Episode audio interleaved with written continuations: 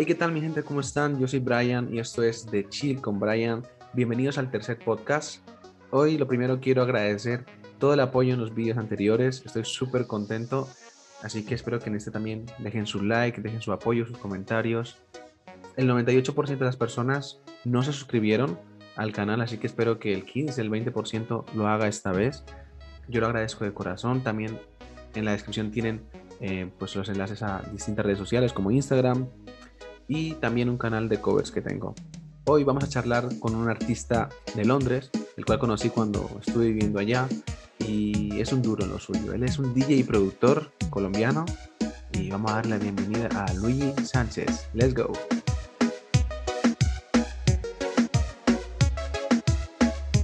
Hola Rey. ¿Qué pasa, papi? Bienvenido aquí a Chill con Brian. casi que no, casi que no. Casi que no, no, no, la verdad hoy domingo es un poco complicado eh, por los niños y demás cosas. Entonces, sí, no, pero acá estamos, acá estamos. Yo te dije que íbamos a estar y aquí estamos. Claro, mejor tarde que nunca, además. Así es. Tenía muchas ganas de, de hablar contigo y dije, no, no es que hoy, hoy va a ser así, tengo que esperar dos horas, le vamos a dar. duro, duro, duro. ¿Cómo estás, Pa? Bien, hermanito, bien aquí con este proyectico, eh, un proyectico muy, muy tranquilo, muy sin objetivos ambiciosos, simplemente disfrutármela, gozármela y, y ver qué sale de aquí. Sobre todo, lo que sí está saliendo son ganas, bro, motivación y ganas de, de seguir con la música, de darle duro. Y me estoy dando cuenta de que conozco muchísima gente, bro, que tiene talento y, y quiero que sea un movimiento y que todos lleguen a, a ese objetivo, ¿no? Que tenemos todos, ¿cierto? Claro, claro. De alguna forma, claro, ese es el objetivo de, de, todo el mundo, tratar de, de quizás hacer lo, que le gusta hacer, lo que lo apasiona, levantarse todos los días con ganas de hacer lo que realmente le apasiona, independientemente del, del dinero, los lujos, todo lo que pues, vemos a diario en las redes sociales, que, que en realidad es simplemente un, una realidad fantasiosa. Eh, es poder usted suplir su, la nevera suya, eh, si tiene familia, suplir su familia, eh, pagar sus biles, eh, estar tranquilo, pero haciendo lo que le gusta. Yo creo que ese es el, el, el, lo principal que cualquier artista puede pensar. No. Sí, hermano, porque yo, por ejemplo, yo tengo un trabajo que no tiene nada que ver con la música. Y en el que, bueno, primer año, dos primeros años, ok, está bien, no te das cuenta, ¿no? pero de repente vas cayendo en la rutina y vas diciendo, y yo el día, a día de hoy digo, no, yo, es que no quiero estar aquí, hermano, yo no quiero estar en una oficina hablando por teléfono, o sea, me aburro, digo, no, es que esto no, o sea, se me da bien, porque se me da bien, pero no, pero no, pero no, yo no quiero, entonces, eso es otra, otra de las cosas que, que me motivó otra vez a volver con la música, no he sacado nada todavía, pero ahí va la intención y, y vamos con toda. Bueno, hermanito, eh, Luigi, esto de Chill con Brian es un podcast de, como bien dice, de estar tranquilo, de estar relax y sobre todo también pues de conocer al, invitado, ¿no? En este caso eres tú y yo quiero conocer de ti eh, un poquito resumido, no, no, ni tan resumido, tranquilamente, eh, cómo empezaste en la música. Bueno, mi gente, para que no lo sepa, porque el, público que nos está viendo, sobre todo gente que me conoce acá, de España, de Madrid, a lo mejor no lo conocen, y él es un DJ productor súper duro, lo he dicho en la presentación, pero eh, de verdad que les recomiendo que escuchen, y no, y porque ahora están todas las discotecas cerradas, que si van a un show tuyo, papi, se la gozarían. Así que nada, cuéntame, hermano, ¿cómo, ¿cómo empezaste en la música? ¿Cómo fue todo? Yo, yo creo que la música es, es algo que ha estado tan presente durante toda mi vida desde que tengo uso de razón. Es como el hecho de, caminar. Eh, no sé, no sabría decirte exactamente cuándo empecé yo con la música.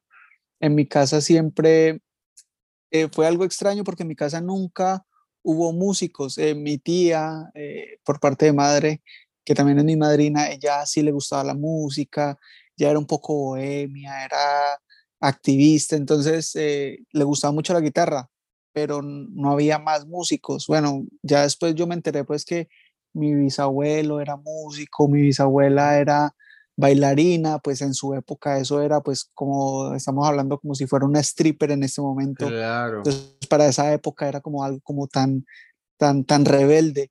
Después me voy enterando de eso, pero en mi casa siempre hubo instrumentos musicales. No sé si es que mi familia vio algo en mí que yo estaba como muy conectado con el arte, con la música y, siempre hubo instrumentos como guitarras, percusión. Eh, a los cinco años ya yo con uso de razón entró a la Casa de la Cultura en Colombia.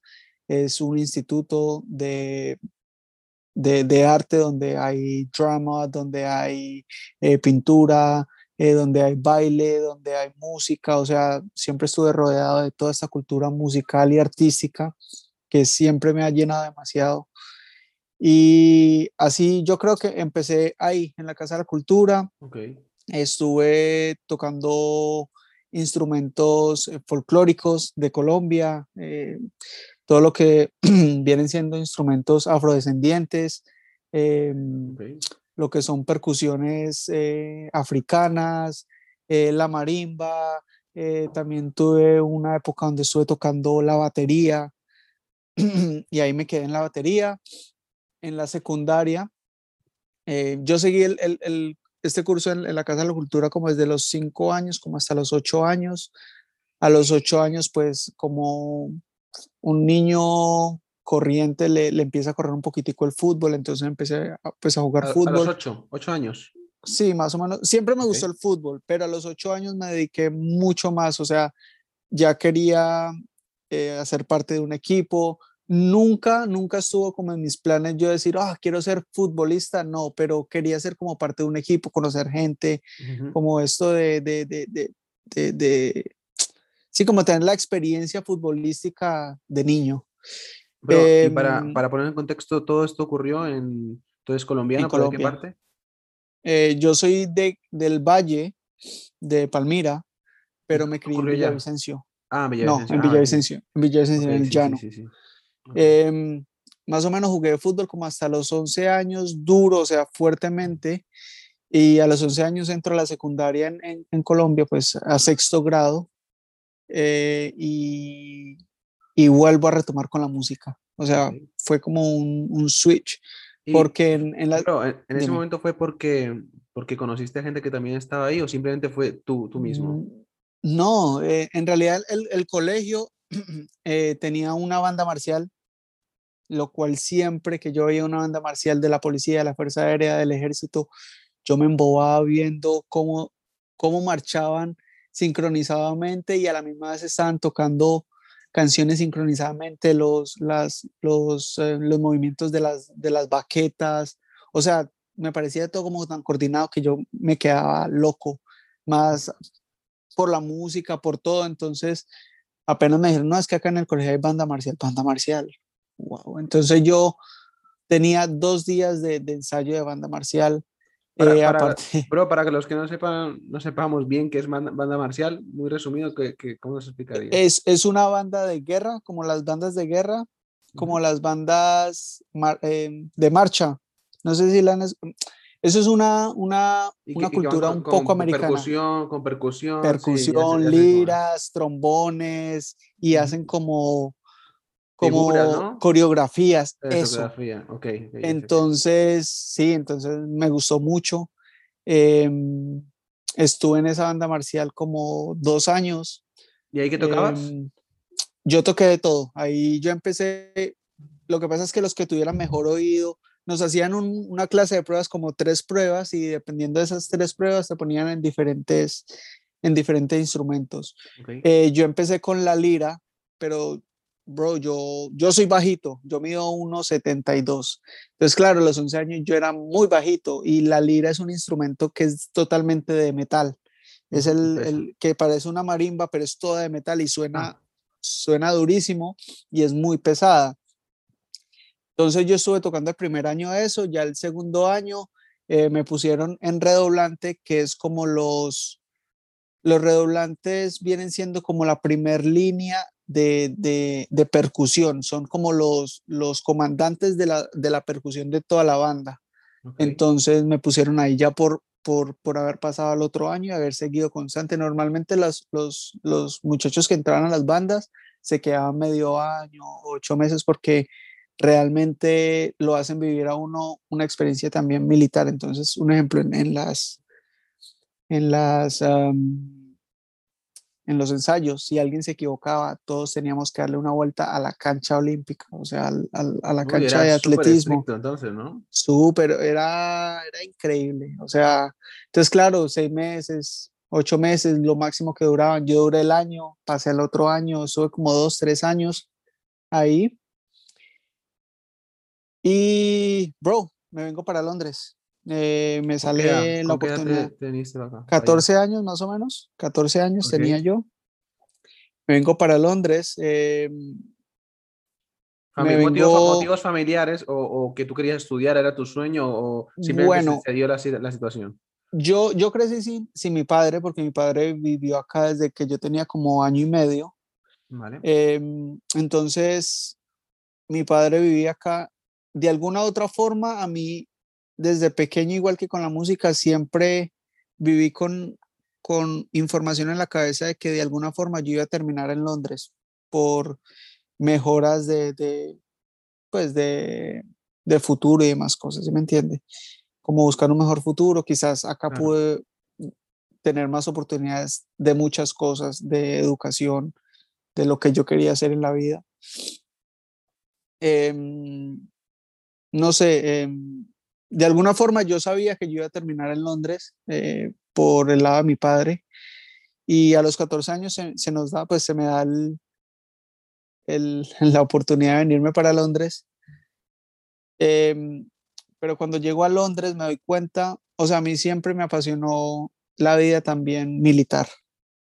Ok, pero vamos Entonces, a, quiero, quiero saber una cosa, bro, que es súper interesante también. Estás en Colombia, tienes tu vida, ya con una edad en la que uno, pues ya tiene una vida bien con amigos, con una rutina. Exacto. Y de un momento para otro, pum, Londres. ¿Cómo es llegar a Londres sin... No, creo que no hablabas inglés en ese momento, ¿no? No, no, no, no. A mí me iba súper bien en inglés en Colombia y yo dije, no, pues yo llego así sea con lo básico, pero una cosa es eh, llamar al diablo y otra cosa es verlo venir. Cuando tú llegas acá te das cuenta que lo que te sabes no es nada. Lo que sabes es nada. Yo también me di cuenta de eso cuando estuve allá. o sea, yo, a mí me encantaba la música en inglés, yo escuchaba música en inglés y yo sabía algo tan básico que nos enseñan en los colegios. Y cuando ya me encuentro con este monstruo donde no solo usted se tiene que expresar, sino entender lo que le están diciendo es otra cosa, eh, los diferentes, las diferentes formas de hablar, los acentos y demás cosas, es supremamente complicado. Yo llego entró en, en una, no, no, no puedo decir depresión, porque en realidad no fue tan fuerte como para llamarlo depresión, pero sí fue un, un aburrimiento horrible. Claro, no, un cambio, es un cambio muy drástico y, y no, no, no, o sea, demasiado drástico y es normal que se, se recuerde como una época maluca, ¿no? Un poco. Bastante, o sea, eso fue durante un año completo. Yo llegué en, en, en febrero y el primer día, a pesar de que ya llevaba 10 meses, no me había adaptado todavía y yo todos los días me levantaba. El frío era horrible, horrible, horrible, nevadas y, y el no poderse usted comunicar, ni e, era horrible, o sea, yo, yo sentía que yo era un, un zombie, se me pasaban los días así, yo no hablaba, rey, yo estaba en el colegio y podía pasar entraba al colegio a las ocho y media, eran las doce y media y yo todavía no había hablado con nadie, no había dicho nada. O sea, era horrible, yo veía que todos como que sí, yo como con niño diferente. Entonces fue muy complicado, aparte de eso nunca me había separado de mi madre, mi madre sí entró en depresión, ella sí entró en una depresión que eh, yo pensé que mi vieja se me, se me iba a morir para esa época. Entonces, eh, la incertidumbre de tú estar en un país que no conoces, viviendo con mi padre que sí, es mi padre, pero pues yo nunca he vivido con él, entonces vivir como con un desconocido. Sí, sí, no em, Mi madre pasando por todo eso. Y, bro, el primer año fue horrible, yo me Una pregunta, Luigi, bro, ¿y cómo, por qué no te devolviste? O sea, tenía que haber algo de motivación ahí para decir, aguanto. Mm, ok, yo, dentro de mi ignorancia, eh, yo le dije a mi papá que yo me quería devolver un día, yo ya estaba decidido y, le dije, padre, si es por el inglés, yo me pongo a estudiar inglés en Colombia. Me dijo mi papá, si usted se va para Colombia, si no aprende inglés acá, si no quiere aprender inglés acá, ¿cómo vas a aprender inglés en Colombia? ¿no? Usted simplemente allá. Entonces, de alguna forma, esa fue la última vez que yo quizás le nombré a él el hecho de volverme. Y, y desde ese momento yo decidí como que, ok, yo estoy acá, tengo 14 años, 15 años, ya para esa época, voy a esperar qué pasa este próximo año. ¿Me entiende? Ya mi madre ya estaba mucho mejor, eh, la relación con mi padre pues había mejorado dentro de lo que cabe y ya estaba viendo como otras cosas. Yo quería estudiar aviación, pero dentro de las barreras del lenguaje, eh, los profesores nunca me, me, supieron e, explicar cuáles eran los procedimientos para yo ser em, un, un, piloto. Entonces, lo que yo me para seguir ese camino. Exacto, entonces ellos me tratan de explicar, yo lo entendí por otro lado, entonces ese sueño yo, yo lo voté dentro de todo este aburrimiento, todo este cambio de, de, de, locación, de culturas, de, el, día, el, diario de, todos los días, mi único refugio eran mis audífonos. Yo me acostaba escuchando música, me levantaba escuchando música, era lo único que podía pagar todo, todo lo que pasaba por mi cabeza. Todas ¿Y qué las que en esa época? Bro, escuchaba electrónica. 100%. Yo ah, ah, siempre me ha gustado el reggaetón, siempre me ha gustado el reggaetón, pero sentí que en esa época la electrónica como que me, me llevaba como a otras cosas, como me llevaba como, como en otro viaje em, mental. Entonces sentía que era, era, fue, fue muy bueno para mí. Em, y hermano, una pregunta, en esa época, en donde estudiabas, ¿No había más mm. latinos? ¿Había poco, poca inmigración en esa época?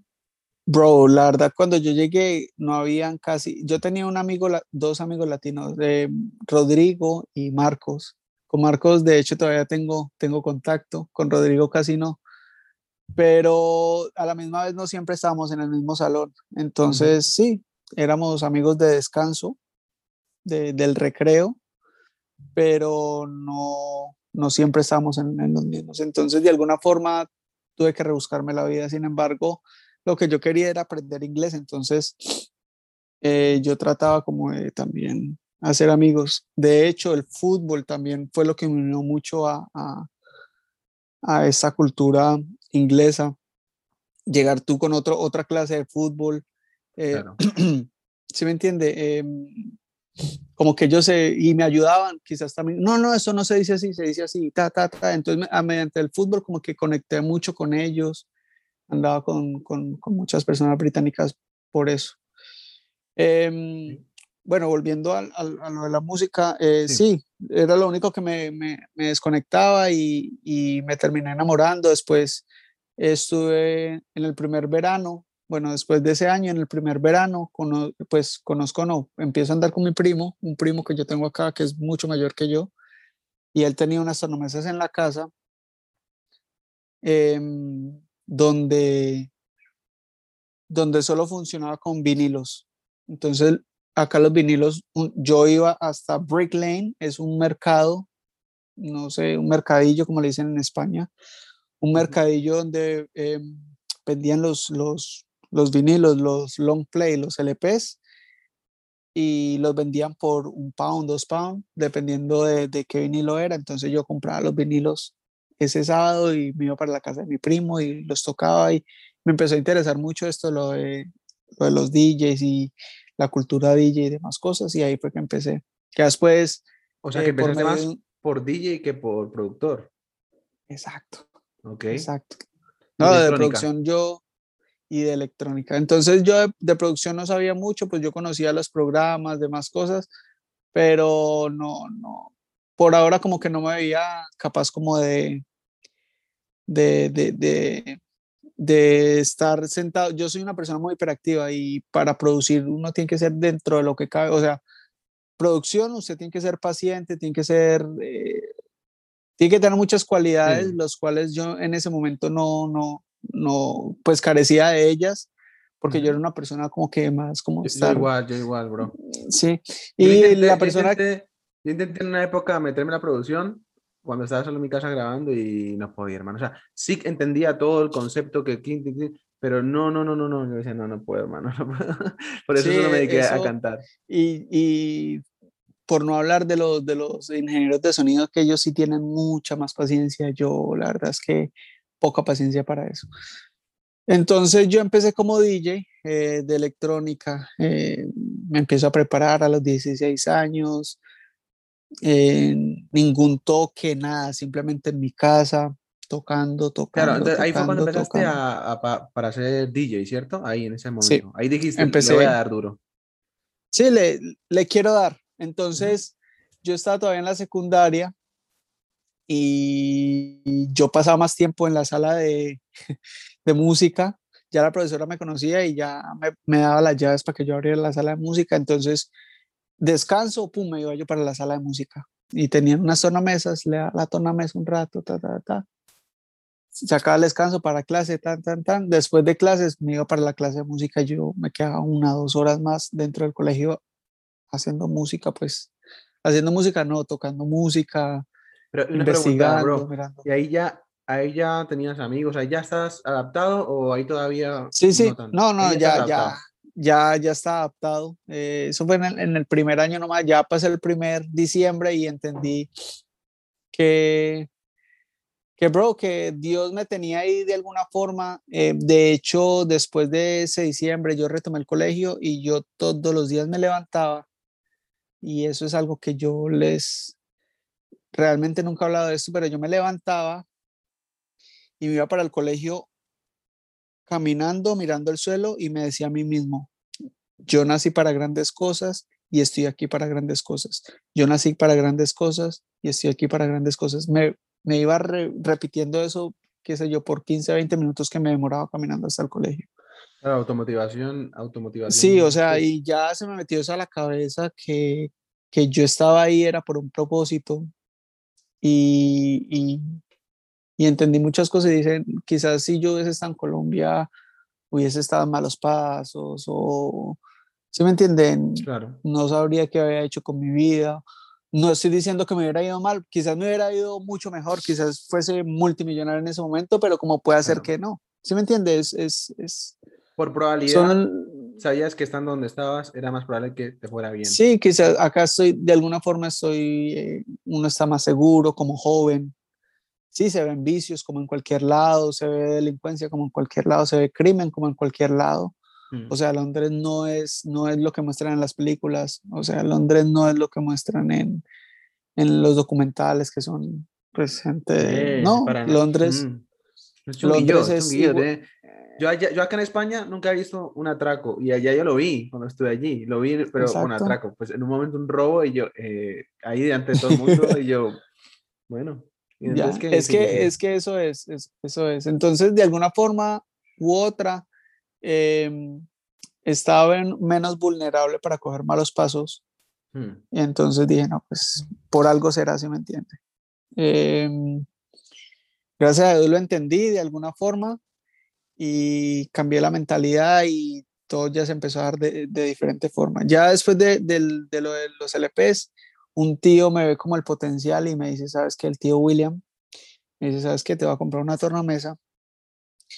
Y me compra la tornamesa para tener en la casa y yo todos los días sagradamente le daba esa tornamesa dos, tres horas, todos los días, o sea, de lunes a viernes. Ahora, fines de semana me podía estar horas ahí pegado y estuve así como desde los 16 hasta los 18. Pero, y una pues pregunta, en ese tiempo, cuando tú ensayabas o practicabas y aprendías, imagino de, de, manera pues tú mismo, tu objetivo era algún día voy a estar en una sala o simplemente era quiero aprender a hacer esto. Ah, yo siempre he sido una persona muy, muy, muy, muy ambiciosa, como que, no ambiciosa, hablemos, no hablemos de ambición, hablemos como un, un soñador. Y siempre me imaginaba quizás estar abriendo en salas grandes, en discotecas grandes, en, eventos grandes. Siempre esa fue como la, la visión mía. Eh, Sí, obviamente, yo sabía que me tenía que preparar de alguna forma, como lo estás diciendo, me tocaba a mí solo porque lo que habían en YouTube para esa época, que YouTube realmente era todavía un bebé, creo que tenía como tres años, cuatro años de, de, haber, de haber creado YouTube. Em, no había tanto contenido. Ahorita si tú vas a ser DJ, te metes cómo ser DJ, pum, cómo mezclar, pum, te va a aparecer cómo... Y siempre está el tutorial de buenos días, eh, amigos. Eh. en mexicano, en mexicano. Entonces, eh, sí. Le diste duro tres años ahí a tope, ¿no? Le diste a full. dos, dos años dándole duro, o sea, dos años dándole duro, duro, duro, duro. Me encuentro con un, un una compañía de promoción.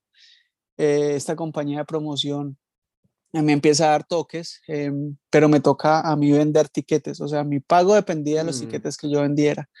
Entonces yo siempre vendía tiquetes, pero entonces venía mi hermana, entonces yo le daba el tiquete a mi hermana, eh, que la noviecita, entonces yo le daba el tiquete a la noviecita, tan, tan, tan, tan, de Free, de gratis. Sí, y entonces yo terminaba pagando para ir a tocar a ciertos lugares.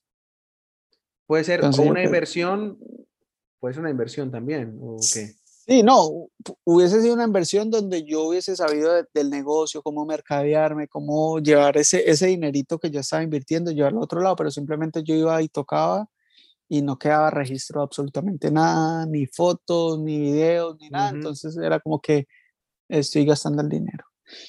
Em, entró en, en discusión con, con esta compañía por un dinero y por unas cosas y por unos tiempos que me han dado. Yo ya llevaba como seis meses trabajando con esta compañía y digo, no, no más. Eh, eh, yo estoy dando lo mejor de mí.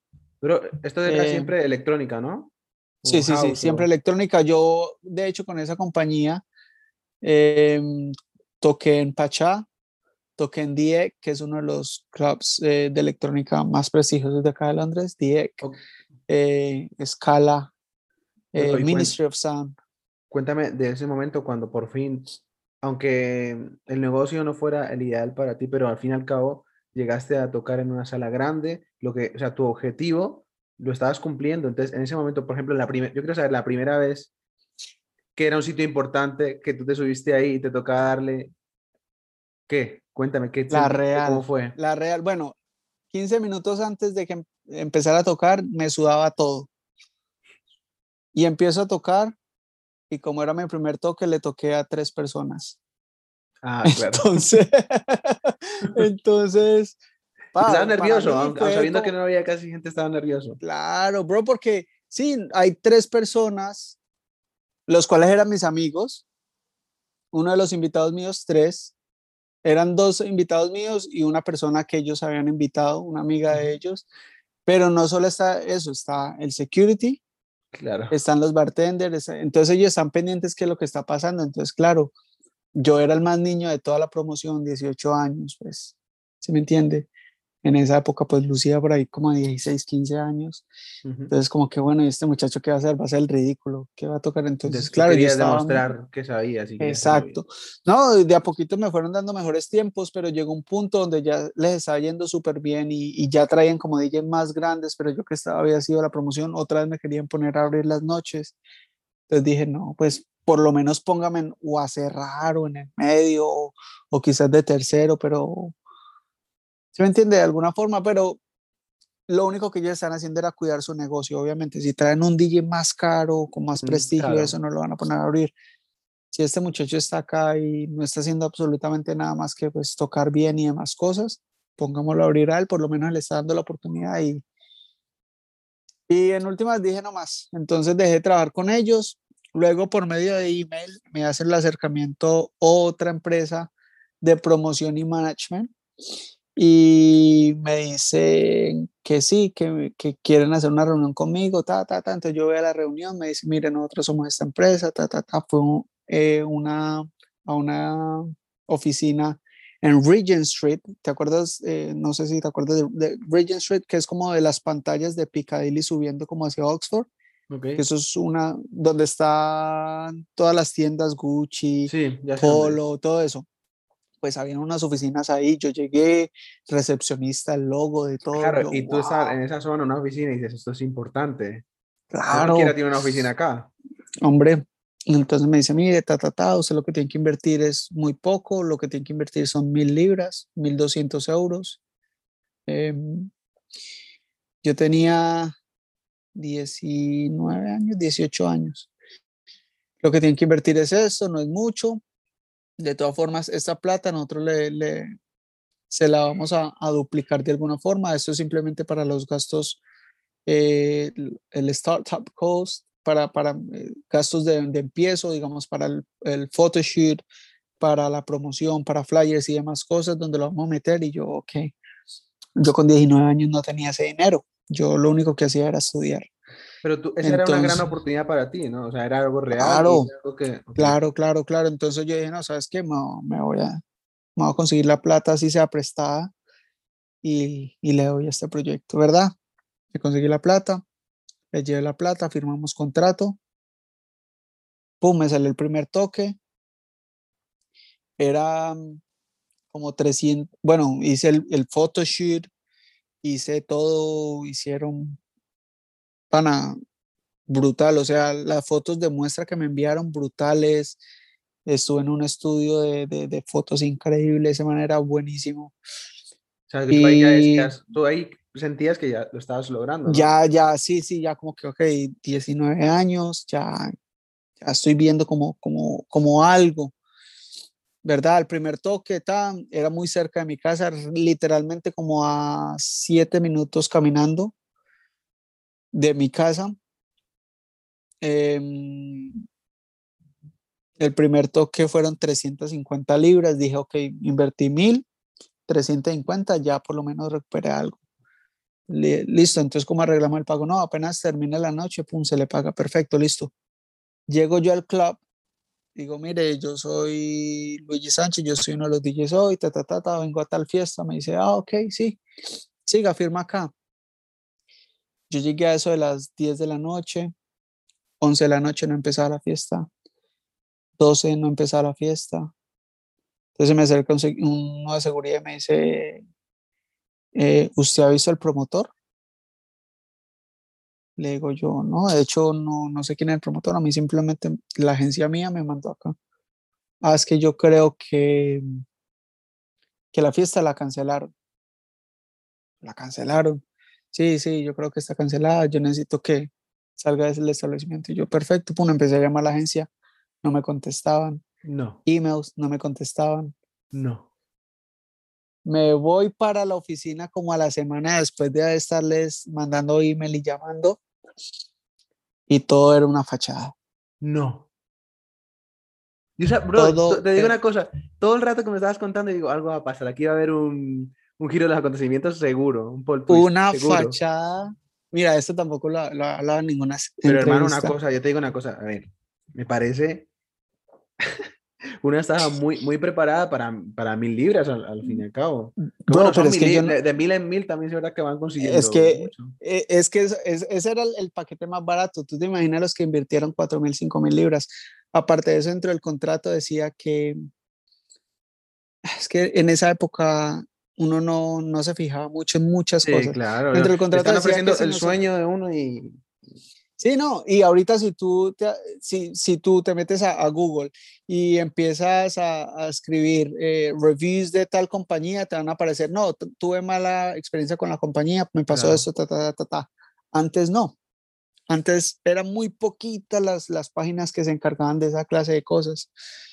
¿Y entonces qué hiciste Dentro del No, bro, pues uno paga, me tocó pagar la deuda de a poquitos. Eh, ah, eso fue una pesadilla. Yo como que ah, me voy para allá, todo era una fachada. Ya cuando llegué era como que otra empresa, pero era una empresa que estaba ahí por un tiempo, como una empresa de, de, de cosméticos y cosas ahí que están haciendo promociones, pero que obviamente la próxima semana había iba a haber otra empresa. Y claro, puede ser el típico sitio que se alquila por, por día o por, semana para algo en concreto y lo decoran. Parece que está muy, uf, man, increíble. ¿eh?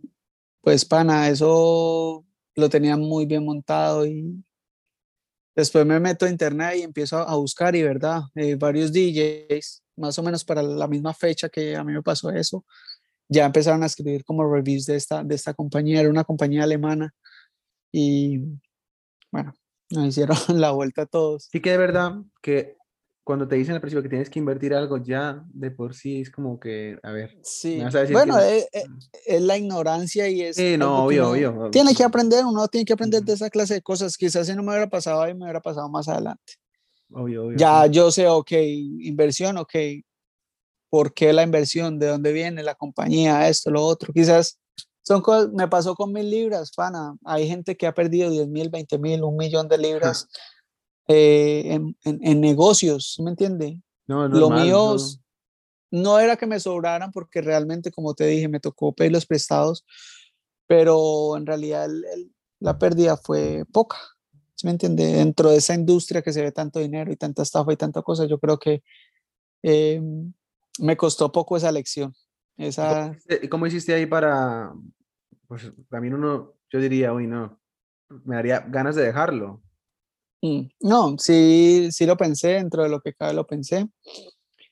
Em, eso fue como para el 2010, 2011, 2011, sí, como para el 2011. Para el 2011 em, dije, no, ¿sabes qué? Por ahora me voy, a, me voy a dedicar solo a, ya había empezado la producción, había empezado a darle al, Fruity. Eh, le estaba dando durísimo a la producción de electrónica. Ya tenía un par de temas eh, firmados con, con, con, disqueras, porque en, la música electrónica el, los releases, los, lanzamientos, los lanzamientos tienen una, una, forma diferente de hacerse. Yo como productor independiente eh, tengo un tema, se lo envío a una disquera, si esa disquera no me responde en una semana, le hago el pitching a otra disquera y así. No estoy siempre con la, no es como con el reggaetón que tú eres un artista y tú ya estás con Sony a, a, fuego con ellos. y, contratos por, por, tema. No, eso también hay acá, acá en España también puedes firmar un tema con una compañía, otro con otra y, y así. Mm. Okay. Y bueno, eso así era que lo hacía. Entonces yo tenía como cinco disqueras que ya estaba trabajando con ellos bien.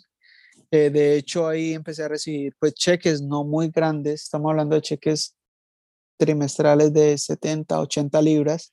Pero tu intención no era promocionarte, ¿no? Estar, claro. Que gente. Exacto, entonces, claro que me llegue un cheque 70, 80 libras, 100 euros para que me entiendan más o menos. Para mí era como que, ok, hay dinero dentro de lo que cabe ahí, un dinero que se puede hacer con, con lo que yo me siento hacer en un computador, el tiempo que le estoy invirtiendo. No es para dividirlo en el tiempo que me demoraba, pero eran 100 libras que quizás no tenía. No, y mejor que nada. Sí, entonces en el 2011, más o menos como en, a finales, me sale la oportunidad de, de un concierto, pero un concierto latino, y lo que yo tocaba era electrónica. Entonces, yo, a mí siempre me ha gustado el reggaetón, y me dijeron, no, es que no, no puede, usted no puede ir a tocar electrónica, o sea, lo que usted toca. ¿Qué, año fue eso más o menos? 2011. ¿Qué estaba sonando en 2011 más o menos? Eh, estaba sonando Danza Duro. Vale, ok. Estaba duro, eh, Yankee estaba duro con... Lo Bumba puede ser. Lo Bumba. sí, para esa época que, le, que metieron mucha, mucha cosa como electrónica a la, a la vuelta. Sí. Bueno, a mí, a mí me llamaron fue para abrirle, de hecho, mi padre fue uno de los socios que, que, que trajeron a Don Omar para, esa, para ese año, en el 2012.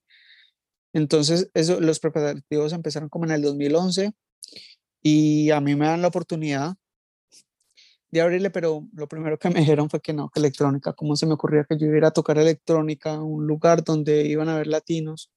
La gente se va a aburrir y, ¿sí me entiende? Entonces yo dije, ok, perfecto, entonces yo toco reggaetón. A mí me gusta el reggaetón porque no era como que, ah, no, no, yo soy electrónica, reggaetón, no, uy, no. siempre me ha gustado el reggaetón, bro, siempre, siempre. Nunca dejé de descargar reggaetón eh, en mi teléfono, nunca dejé de escuchar reggaetón, nunca dejé de escuchar muchas cosas. Eh, simplemente, pues, que lo que yo tocaba no era reggaetón. Te me dan esa oportunidad. Eso es, te sale eso, y entonces tú ya, que no tenía ningún show montado latino, lo montas. Lo monto. Y la respuesta del público, claro, después de haberle tocado en lugares grandes a 3, 4, 5 personas, 50 personas, un lugar de 2.000 personas, sigue siendo vacío. Llego a tocar en un lugar ¿Dónde fue? Donde era en Coronet Theatre, ahí en Elephant, por la parte de atrás. Era un lugar como de 2.100 personas y más o menos toqué para 1.800 personas. Entonces, bro, yo el sentir esa energía, quizás me hubiera pasado lo mismo con la electrónica si le hubiera tocado a 1800 personas. Claro. Pero el tocarle a 1800 personas con el reggaetón. durísimo, ¿no? Era increíble. Era. A mí me voló la cabeza. Yo. O sea, ese, día, ese día saliste ahí y, y, tenías tu show montado de cuánto rato más o menos. Toqué como 45 minutos, una hora. Y entonces, y las sensaciones, el público. Y brutal, brutal. Yo nunca me había perdido ningún, ningún show de reggaetón acá en Londres, ninguno. Ninguno me lo perdí. Hasta el momento creo que no me he perdido ninguno. Em, eh, como espectador siempre me ha gustado el, entretenimiento. No sé, como que yo, sí, estoy viendo al artista, pero a la misma vez estoy viendo que está pasando esto con la luz, escucho el sonido, ah, estás, ¿Se me entiende? Como que estoy analizando más, es, es un punto de vista más crítico. Exacto. Entonces, claro, yo ser parte de eso, después se sube Don Omar con ese Don Show que él tiene. Eh, o sea, ese día fue increíble. De hecho, eh, habían promotores pues que conocían mi trabajo de música electrónica y nunca había podido trabajar con ellos porque ellos trabajan en el ámbito latino y ahí me empiezan a decir, no, Luis, vamos a empezar a trabajar esto, ven, le estás pegando duro al reggaetón. O sea, ese, ese día fue cuando cambió el enfoque. Exacto, exacto.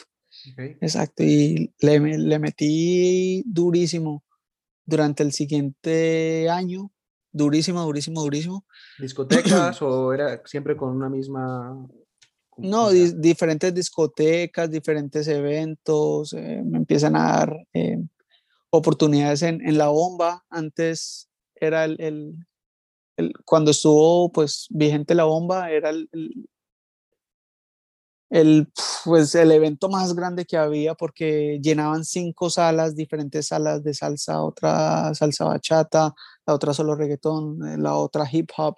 Entonces era como que pues, la bomba, la gente esperaba un año para ir a ese evento. Era un evento que lo hacían en Boxing Day, el 26 de diciembre, todos los años. Entonces la gente se volvía loca con eso y me empezaron a dar la oportunidad de estar ahí.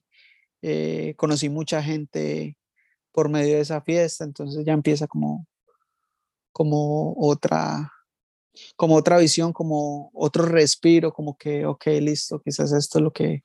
Y ahí ya estás ingresando, ingresando más dinero. Con, claro, claro, es, es, dinero de show, es dinero de, por ejecución de show, entonces, claro, es dinero que tú haces en el momento, no tienes que esperar tres meses, ni mucho menos, como quizás con las regalías, pero ahí empiezo.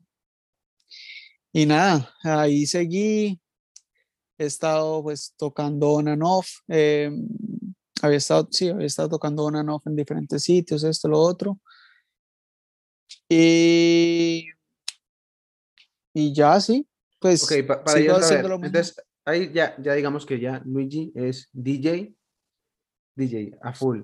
Pero, ¿en qué momento? Me imagino que si esas eran fiestas de fines de semana, entre semana a lo mejor tú decías, me apetece ser productor también, o ya hacías beats, o cómo fue la cosa ahí. No, yo, yo siempre estuve muy, muy enfocado y yo siempre, Brian, yo, yo pienso que los DJs em, en Londres, no sé en España, pero en Londres ya hay como una base de DJs que ya están establecidos desde hace mucho tiempo y no se le ha dado la misma prioridad a los artistas. Entonces yo siempre, mi sueño siempre ha sido como establecer un artista de la misma forma que los DJs están establecidos. Siempre he tenido, he tenido como esa visión como que quizás eh, que en algún lugar donde yo tenga residencia poder pasar el, el, un contrato, un, sí, un, un, contrato, no, como un plan de, de, de, de fiesta donde cada 15 días vamos a tener diferentes artistas y de alguna forma se les pague un dinero y ese dinero ellos aprendan a que tienen que capitalizarlo en videos o en diferentes cosas para que se siga dando la vuelta, ¿sí me entiende? Ese siempre ha sido mi, mi sueño. Okay. Eh, y sí, y siempre he estado como involucrado como, como en eso. Entonces, entre semana lo que yo hacía era, yo tocaba fines de semana y entre semana me iba para la casa de un parcero que me quedaba lejísimos, tenía que ir de un lado al otro, obviamente sin un peso. Iba de un lado a otro en, en, en, cicla, ahí cogía el tren y donde me dejaba el tren tenía que coger la, pues, mi cicla y seguir hasta la casa de él. Era un trayecto larguísimo, larguísimo, larguísimo.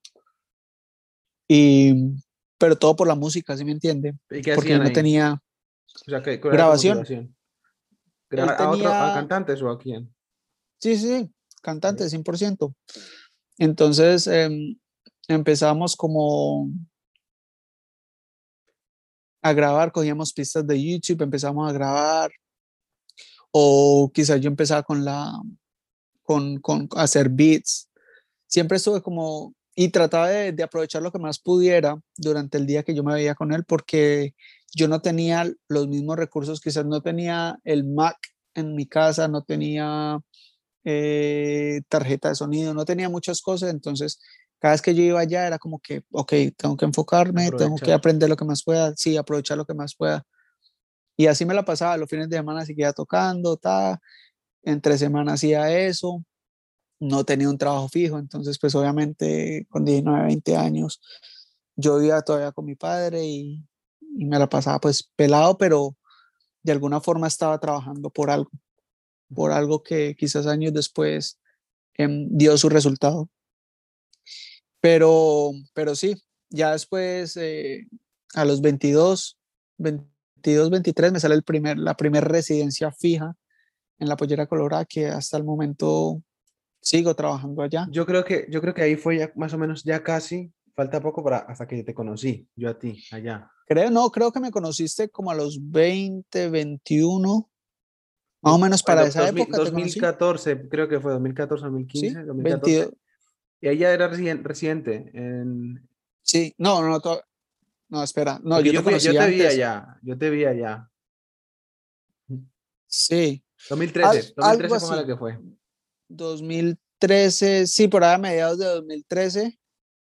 Sí, yo te conocí más o menos. Más o menos para esas épocas fue que yo empecé a hacer la negociación con ellos y salió para eso. Más o menos para Porque yo te, vi, yo te vi varias veces ahí en otro lado también. No me acuerdo cuál era la discoteca, pero te, ahí nos conocemos. Realmente, yo, para poner en contexto a la gente, porque me parece muy bacano.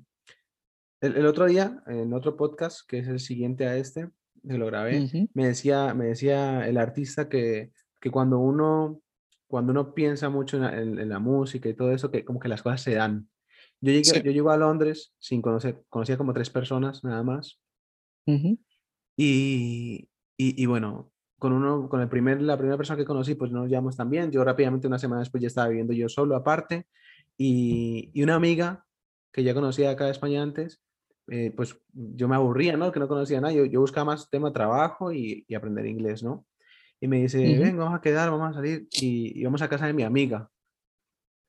Y en estas que voy a casa de la amiga, pues a, a, recochar, a, de chill también. Sí. esa amiga tiene un hermano. Yo no conocía a nadie. Yo llevaba una semana o dos semanas en Londres. Y esa amiga tiene un hermano. Y el hermano es un DJ y productor colombiano. Y yo, un cantante que viene de España. Y digo yo, pero, pero, o sea, en ese momento uno no se da cuenta, pero yo lo pienso y digo, o sea, la vida, el destino, Dios, llámalo como quieras, te está diciendo, sigue por ese camino porque es lo que tienes que hacer. Y yo te conocí a ti y, y bro, me caíste súper bien. Me acuerdo que estuvimos de risas ahí en, en, tu casa. Sí, sí. Y luego después. Vos me mostraste, vos, nunca me dijiste que, que, que, cantabas hasta allá después de horas de haber estado allá y. Yo, Pero es que yo tampoco sabía que tú eres DJ. Yo tampoco sabía, simplemente nos, nos ah, conocimos nos conocimos por, por, porque era la hermana de la, o sea, esto, y empezamos a charlar y no, no sé lo que, tampoco me acuerdo exactamente cómo fue, pero, pero la casualidad, ¿sí me entiendes? O sea, ese destino, esa, esas conexiones. Y ahora estamos hablando y quién sabe que ahora que yo vuelvo a la música podamos trabajar y... papi, ¿sabes que Sabes que yo respeto y admiro mucho lo que vos haces. Siempre te lo he dicho, siempre... Siempre, siempre me lo has dicho. Siempre lo he tenido claro que vos, vos vos, tenés como esa esencia, vos tenés como ese, ese, ese, ese sabor para, para, la música y, Y de hecho te lo dije cuando le dije, bro, usted tiene que volver de alguna forma. Usted no, tiene y que... otra vez, me, me, acuerdo que hace años también ah, me hablaste, hablamos y me dijiste, bro, métele, métele, porque no puedes irte y, y no, es que ahora, bro, con esto y, te, y con las cosas que se están dando, te, te lo aseguro Mira, que... Brian, no, no, no, es por nada y voy a sonar un poquitico, como quieran llamarlo, lambón, mamón, lo que sea. Todavía me acuerdo la canción que vos me mostraste. ¿Cuál será? Fue una canción que grabaste, no sé si fue en el retiro, eh, como en un, como en un lago, en un parque. El, el productor fue, se man Rompeteclas, ¿cómo? Sí, claro, porque en esa época yo estaba en Rompeteclas. Tiene que haber sido, sí, es un tema, yo en esa época tenía, video, con videoclip fue. Sí. Yo tenía dos temas, Quiero conocerte con Blade M o uno que se llama Atrévete. Yo creo que más bien fue el primero, el de quiero conocerte porque ese fue en exterior. Baby, yo quiero conocerte. Algo así. Ese, ese, sí, sí, sí, sí. Ese fue el tema que vos me mostraste y yo, uy, marica. Y te lo juro, en Londres ha habido mucho talento, pero más de rap. No, no han habido personas así que entonen para esa época. Yo, y yo le dije, bro, eso está, eso está al nivel altísimo. O sea, para mí era como que, wow, parce, o sea, este man le mete durísimo. Ese man donde ponga a hacer música acá, mi problema es ese que nunca, nunca he podido hacer música de verdad, nunca he podido ir a un estudio, darle, darle, darle. Como hay muchos colegas que sí lo están haciendo, yo digo, antes de pensar primero que mi sueño es hacerme famoso, mi, primer, mi, mi, sueño primero es poder hacer música full. Que yo ya me encargaré de que, de que esa música valga la pena. Y, ese ha sido mi, mi, problema. Y cuando estuve allá en Londres, las cosas de la música no se dieron. ¿Por qué? Pues porque uno tiene que, que vivir, hermano. Yo tengo que sobrevivir, tengo que ir a trabajar, comer.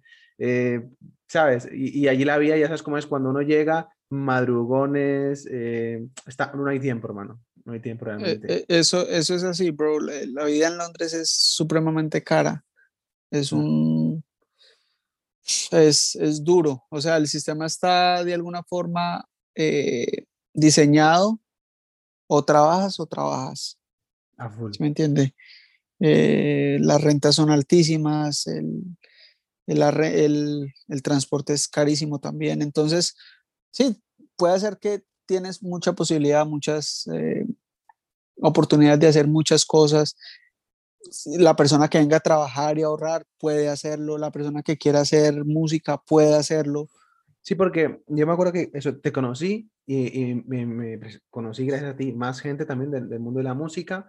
Eh, mm. eh, tú, entre tú y Carlos, de Carlos Ortiz. Carlos, Carlos pusieron mi tema en la discoteca. Yo en Londres, acabando de llegar, sonando mi tema y la gente bailándola y yo... O sea, yo estaba en una nube, bro, porque para mí era como, acabo de llegar a un país que en la vida pensé que fuera a estar. No conocía a nadie, mm. empecé a conocer mucha gente. Conozco un sí. DJ que está ahí poniendo mis temas, eh, bueno, un tema en, en, la, en la, esta. Yo estaba re feliz. Y fuimos a un estudio también, digamos, ir a un estudio. Me llevaste a una entrevista en la radio allá. En la radio, en Aculco. En esa época ah. yo tenía una, un radio show eh, y, y, te llevamos, sí, sí, te llevamos. Y yo, y yo, y yo en esa época, que no sabía tampoco, o sea, muy básico mi, mi inglés, yo, yo, te miraba a ti hablando spanglish, eh, mezclando inglés con yo, y así. Wow. O sea, yo decía, me encanta, hermano. O sea, sí. me encanta cuando hablas mezclado, papi, te lo juro. Bueno, y todo el mundo allá, todos los latinos hablan así. Sí, la mayoría de latinos sí. Ahorita ha llegado mucha inmigración de España, de Colombia, de Ecuador, de, de muchos lados y ya no es muy, muy común. De hecho, antes acá los latinos, entre latinos hablaban, hablaban en inglés, pero ya no, ya ahorita es español puro. Es claro, español. bro, yo eso me iba a Elephant Castle y era español. Ahí no hacía falta ni. No, ahorita, ahorita ya es normal que tú estés por ahí en la calle, en cualquier lado, y escuche personas hablando en español por teléfono. O sea, uh -huh. antes era súper raro. Antes tú te sentabas en un bus o en un tren o eso, usted escuchaba en español y usted como que, oh, shit. Te sorprendías. Como que sí, como que, ah, mira, ya ahorita es como que algo como súper normal. La, la, la, comunidad latina, por, no sé si, para mí me parece que es una ventaja muy grande que la comunidad latina ya se haya hecho sentir como comunidad que somos y hemos crecido pff, por ahí del 2000 o del 2008, 2009 que yo llegué éramos como 100, 150 mil latinos habla hispanos. Ahorita podemos estar llegando a los 2 millones fácilmente. Sí, yo cuando yo, cuando yo fui para allá, de acá de España, gente que yo conocía, no, no, no había nada. En cambio, ahora yo, por ejemplo, sé que muchos colegas y mucha gente que conocía vive allá. O sea que sí, que de repente fue un boom, bro. La gente quiere aprender inglés. España y allí está cerca y uno lo primero que piensa es, te vas a London y allí aprendes. Y, que, bro, y otra cosa que me gustó mucho de allá, gracias a ustedes, es que empecé a salir más los fines de semana. Eso era, entre, de lunes a viernes trabajo a full y el fin de semana siempre salíamos. Y, y lo que comentabas antes de las discotecas de allá, que eh, tienes un sitio, o sea, en la misma discoteca, una sala de reggaetón, otra sala de salsa bachata, otra sala de electrónica, otra sala de electrónica. Yo se me quedaba sorprendido también porque era cinco pisos, arriba que no me queda, abajo no que y abajo estaba ahí eh, pinchando y yo, wow, mano, eso también era brutal, eso aquí, aquí yo no lo había visto nunca, yo ya llevaba tiempo saliendo. Sí, yo, yo creo que es parte de una cultura. Londres es, para mí, una de las capitales musicales después de Berlín y quizás Nueva York. No hablemos de, de, Miami, pues porque Miami es más como, como más para ir a, a crear música, como más latino en, en el hecho, pero si tú ves a, la mayoría de, de, personas, siempre se enfocan en Londres, Berlín y Nueva York. Y la, como decías, no, te, no nos conocíamos casi, pero Marica, ya teníamos los...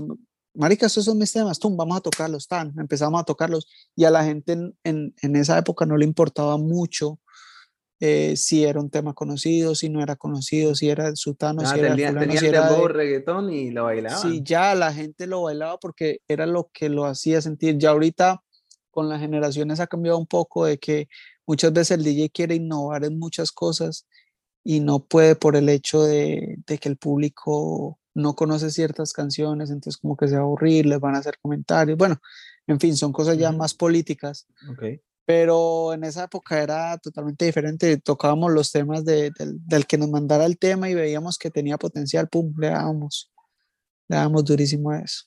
No, la verdad que yo, mi experiencia ya, como se me dieron las cosas y, y, lo que siempre hablo con colegas es que las cosas pasan por algo y que aunque no haya pasado en ese momento, no era, porque puede ser que no fuese el momento, hay más momentos y puede que las cosas se, se den y la verdad que yo súper agradecido también de, de, que siempre haya tenido tu apoyo. Quizás siempre, siempre que uno hace esa, clase de pausas y se da cuenta de muchas cosas de aprendizaje, eh, vuelves 10 veces más duro, vuelves con, con otra clase de mentalidad, ok, no voy a cometer los mismos errores que quizás cometí. Y quizás eso es lo que me ha pasado ahorita con la cuarentena. Eh, ya llevamos un año abrieron las discotecas como en diciembre, en, noviembre, diciembre, la volvieron a cerrar en enero. Pero, pero estar tocando cada ocho días, algo constante, eso, desde hace un año y he entendido muchos errores que había cometido que pensaba que no eran, que era algo insignificante, pero nuevamente, al, al usted hacer esa clase de pausas, te das cuenta de muchas cosas que, que has dejado de hacer o que no no has podido aprovechar al máximo. Y ahorita que volvamos el, el abrir las discotecas ya va a ser otra cosa, o sea, va a ser otra cosa totalmente diferente.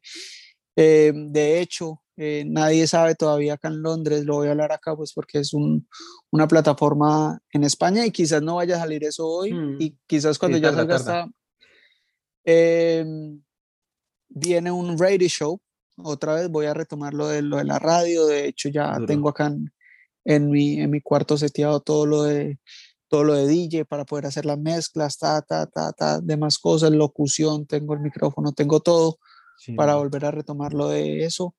Em, en la última entrevista que tuve hablé de, me preguntaron que qué hacía falta, que qué veía que hacía falta para darle un impulsito al, al, a la comunidad urbano latina acá en Londres. Yo hablé de, de educación, porque para mí la educación musical es lo más poderoso que puede haber, más que un buen cantante, más que un buen productor, más que la educación musical en general, tanto en, en cómo ejecutar la música, tanto de cómo moverla, es mm. súper importante para mí. Y también hablé de una, de una radio. Por cosas de mi Dios, al otro día estaban ya promocionando el lanzamiento de una radio urbano latina. Eso, eso, hay que, eso sí, allá no está, hay que, hay que hacerlo, bro, porque acá en España ha habido una que yo he visto años como ha ido PAM y eso ha ido re bien. Si allá no hay, papi, métete con eso duro porque eso. Sí. Eso no, ya, ya la hicieron, ya está pues corriendo. O sea, ya está corriendo. Les mandé, dijeron que no querían por ahora shows, que querían dejar música en rotación. Les mandé una propuesta, papá, papá, les gustó. Y ya estamos ahí terminando toda la negociación. Eh, voy a estar los viernes de 5 de la tarde a 7 de la noche. Entonces, voy a tener dos horas, un espacito pequeño pero un espacito donde, donde quiero empezar a ejecutar muchas cosas de, de, de lo que estamos hablando ahorita, de, de, poder que los artistas de alguna forma, yo no me considero, yo me considero artista por el hecho de que soy productor, pero a lo que me refiero son a los artistas eh, vocales, a los, a, los, a los cantantes, a los raperos.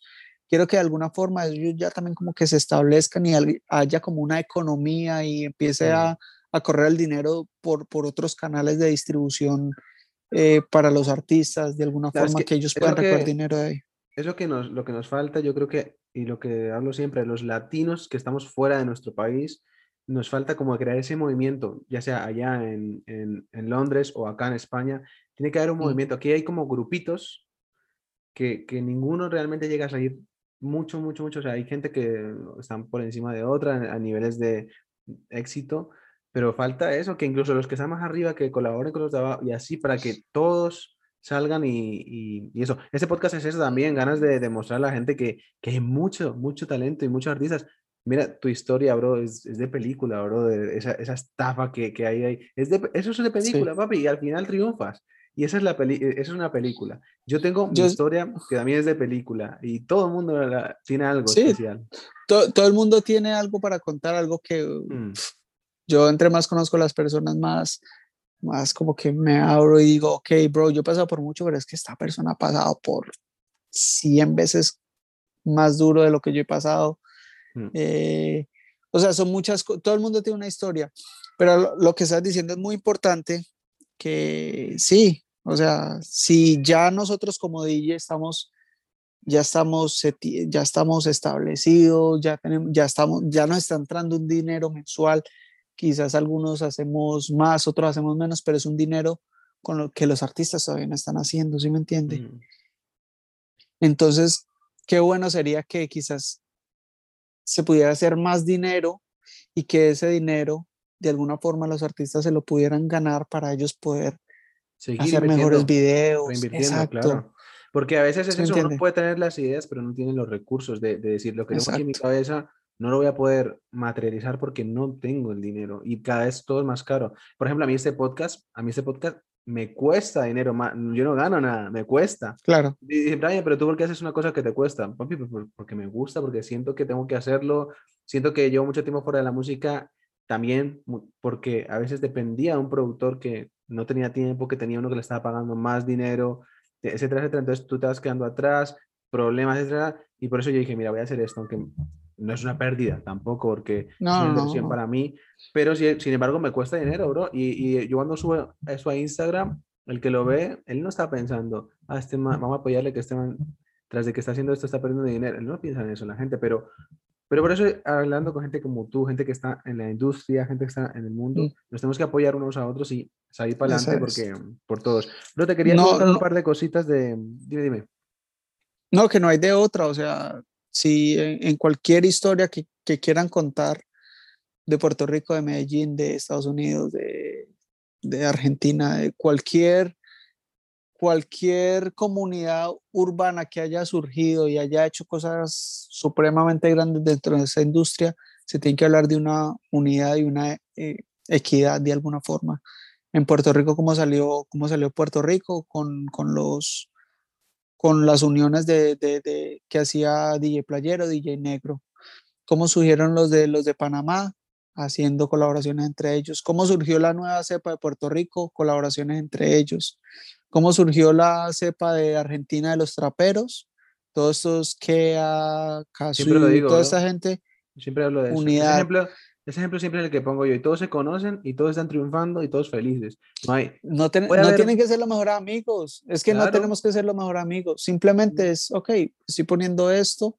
Tampoco es que tienen que llevar mal y tiene que haber una mala vibra en el estudio. No, simplemente son dos personas que hacen un arte, se juntan para hacerla, la llevan a otro nivel. Ok, listo, pum.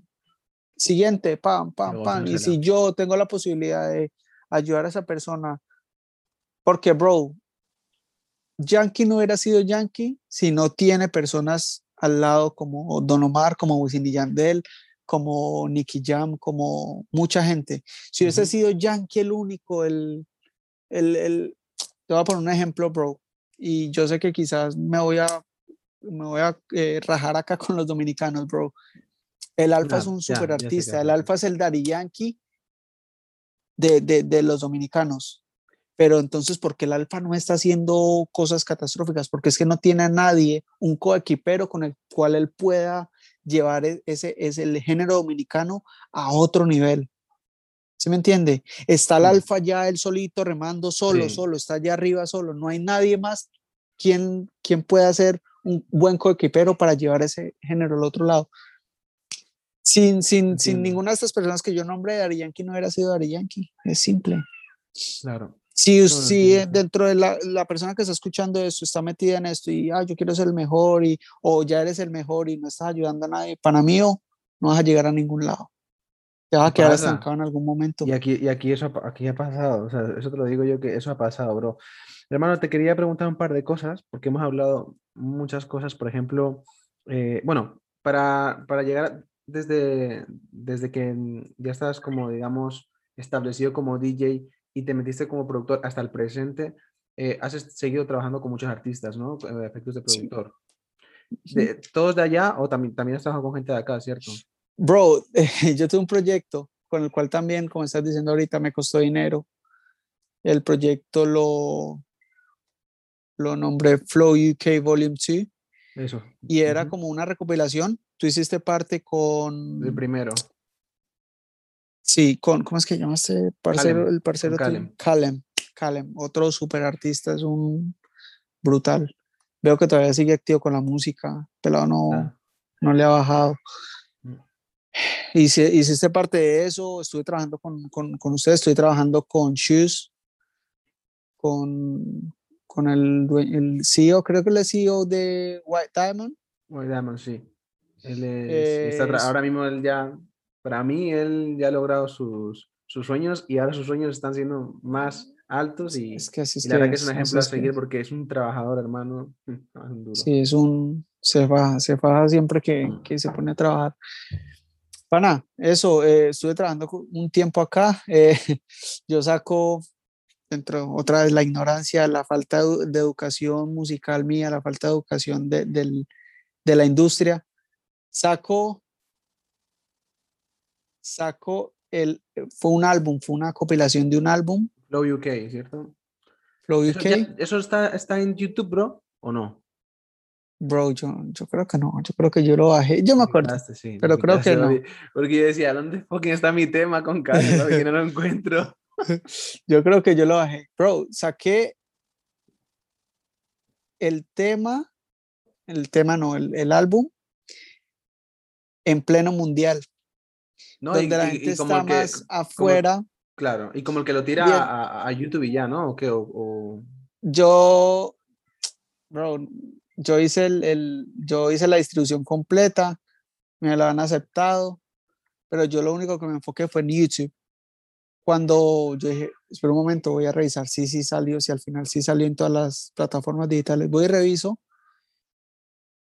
Y me habían devuelto, yo no sé, por algo, por algo me lo devolvieron. como siempre. Pero ¿te vas a hacer Flow UK volumen 2? Eh, no, no, por ahora no. Eh, de hecho, creé una compañía, se llama Frequency Music. Es una compañía de, distribución y producción. Estoy trabajando eh, con dos artistas, Pillow y Lex Aiden. uno viene de Almería él es colombiano, pero vivió mucho tiempo en Almería. Eh, y el otro sí es nacido acá y criado acá, eh, padres colombianos. Y estoy trabajando con ellos dos nomás. Por ahora eh, me voy a enfocar en la música de ellos dos. tampoco tenemos como, como en planes hacer un álbum para ellos, todavía no. Yo siento que... Como productor oficial de ellos. Sí, sí, puros temas, puros singles y, y tratar de, de, de posicionarlos de alguna forma como te estaba diciendo, sacar videos, hacer diferentes cosas con ellos, pero por ahora álbum no, no, no, siento que, y también es, creo que es como un miedo después de lo que pasó, saqué el álbum mm. para esa época, creo que el día que lo saqué estaba jugando la selección Colombia que ganó como 4-1, algo así, entonces la gente se olvidó de cualquier cosa y, y se dedicó fue a ver el partido, a celebrar su, la victoria y demás cosas, y el álbum nunca hizo absolutamente nada, por más de que yo lo quise mover al primer día es crucial. Es muy complicado. Para mí, a día de hoy, es la parte que más desconozco de, de, la, de la, industria de la música. Si yo, a día de hoy yo salgo, yo necesito ayuda en ese sentido de la promoción porque es súper complicado, bro. Yo veo que hay gente sonando en listas de Spotify que digo, pero ¿cómo te metiste ahí, hermano? Tiene sus contactos, que también muchas veces esos contactos no se van a compartir tan fácilmente. Eh, no sé, bro, es complicado y mm, es la parte para mí más complicada, porque ya sabemos, tú sobre todo sabes cómo hacer una pista, sabes cómo hacer la base de una canción, el cantante sabe componer, sabe hacer la letra, sabemos grabarla, sabemos mezclarla, mastering, pero cuando sale, ahí está el fallo. Y, ese es y eso es lo que nos falta a, a muchos, y yo, yo, el primero, y espero que eso se, se arregle para que podamos llegar nuestro arte. En, en cada conversación que yo tengo, yo siempre les digo que la parte más fácil es hacer el palo. Si usted puede hacer la canción, meterse en un estudio y ejecutar la canción es súper fácil. Vos puedes tener el despacito de la vida, puedes tener la tusa, puedes tener mi gente en la mano. Pero si usted no sabe cómo mercadear ese tema, ese tema no, no va a ser ¿Cuántos, ¿Cuántos hits no hay de, de pelados que conocemos que yo digo muchas veces, si eso lo está cantando J Balvin, esto estaría mundialmente pegado? De muchos, eh, de amigos míos, bro, te digo yo, esto estaría pegado. Bro, y una cosita, hablando de, de proyectos, Ayer, ayer por la noche estuve mirando un poquito todo, pues tu canal de YouTube, preparando un poquito por dónde, por dónde iba a ir la charla y tal. Y veo una cosa, bro, que dije yo, wow, este man, eh, Matt Beats Podcast. ¿Ibas a hacer un podcast? No, no, yo creé un podcast. Eso de hecho está en, en, en, la plataforma de London Reggaeton. Es una página de promoción. Y yo hice como ocho capítulos. Yo quería hacer eh, como por, por seasons, por, ¿cómo se llama eso en español? Por temporadas. Temporadas. Lo quería hacer por temporadas. Eh, al comienzo de la pandemia quería... You can talk in English if you want, because my English is really good, you know.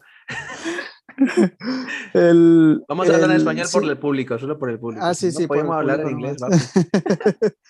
eh, sí, lo quería hacer por, por temporadas Hice la primera temporada, la hice de ocho, ocho, ocho capítulos.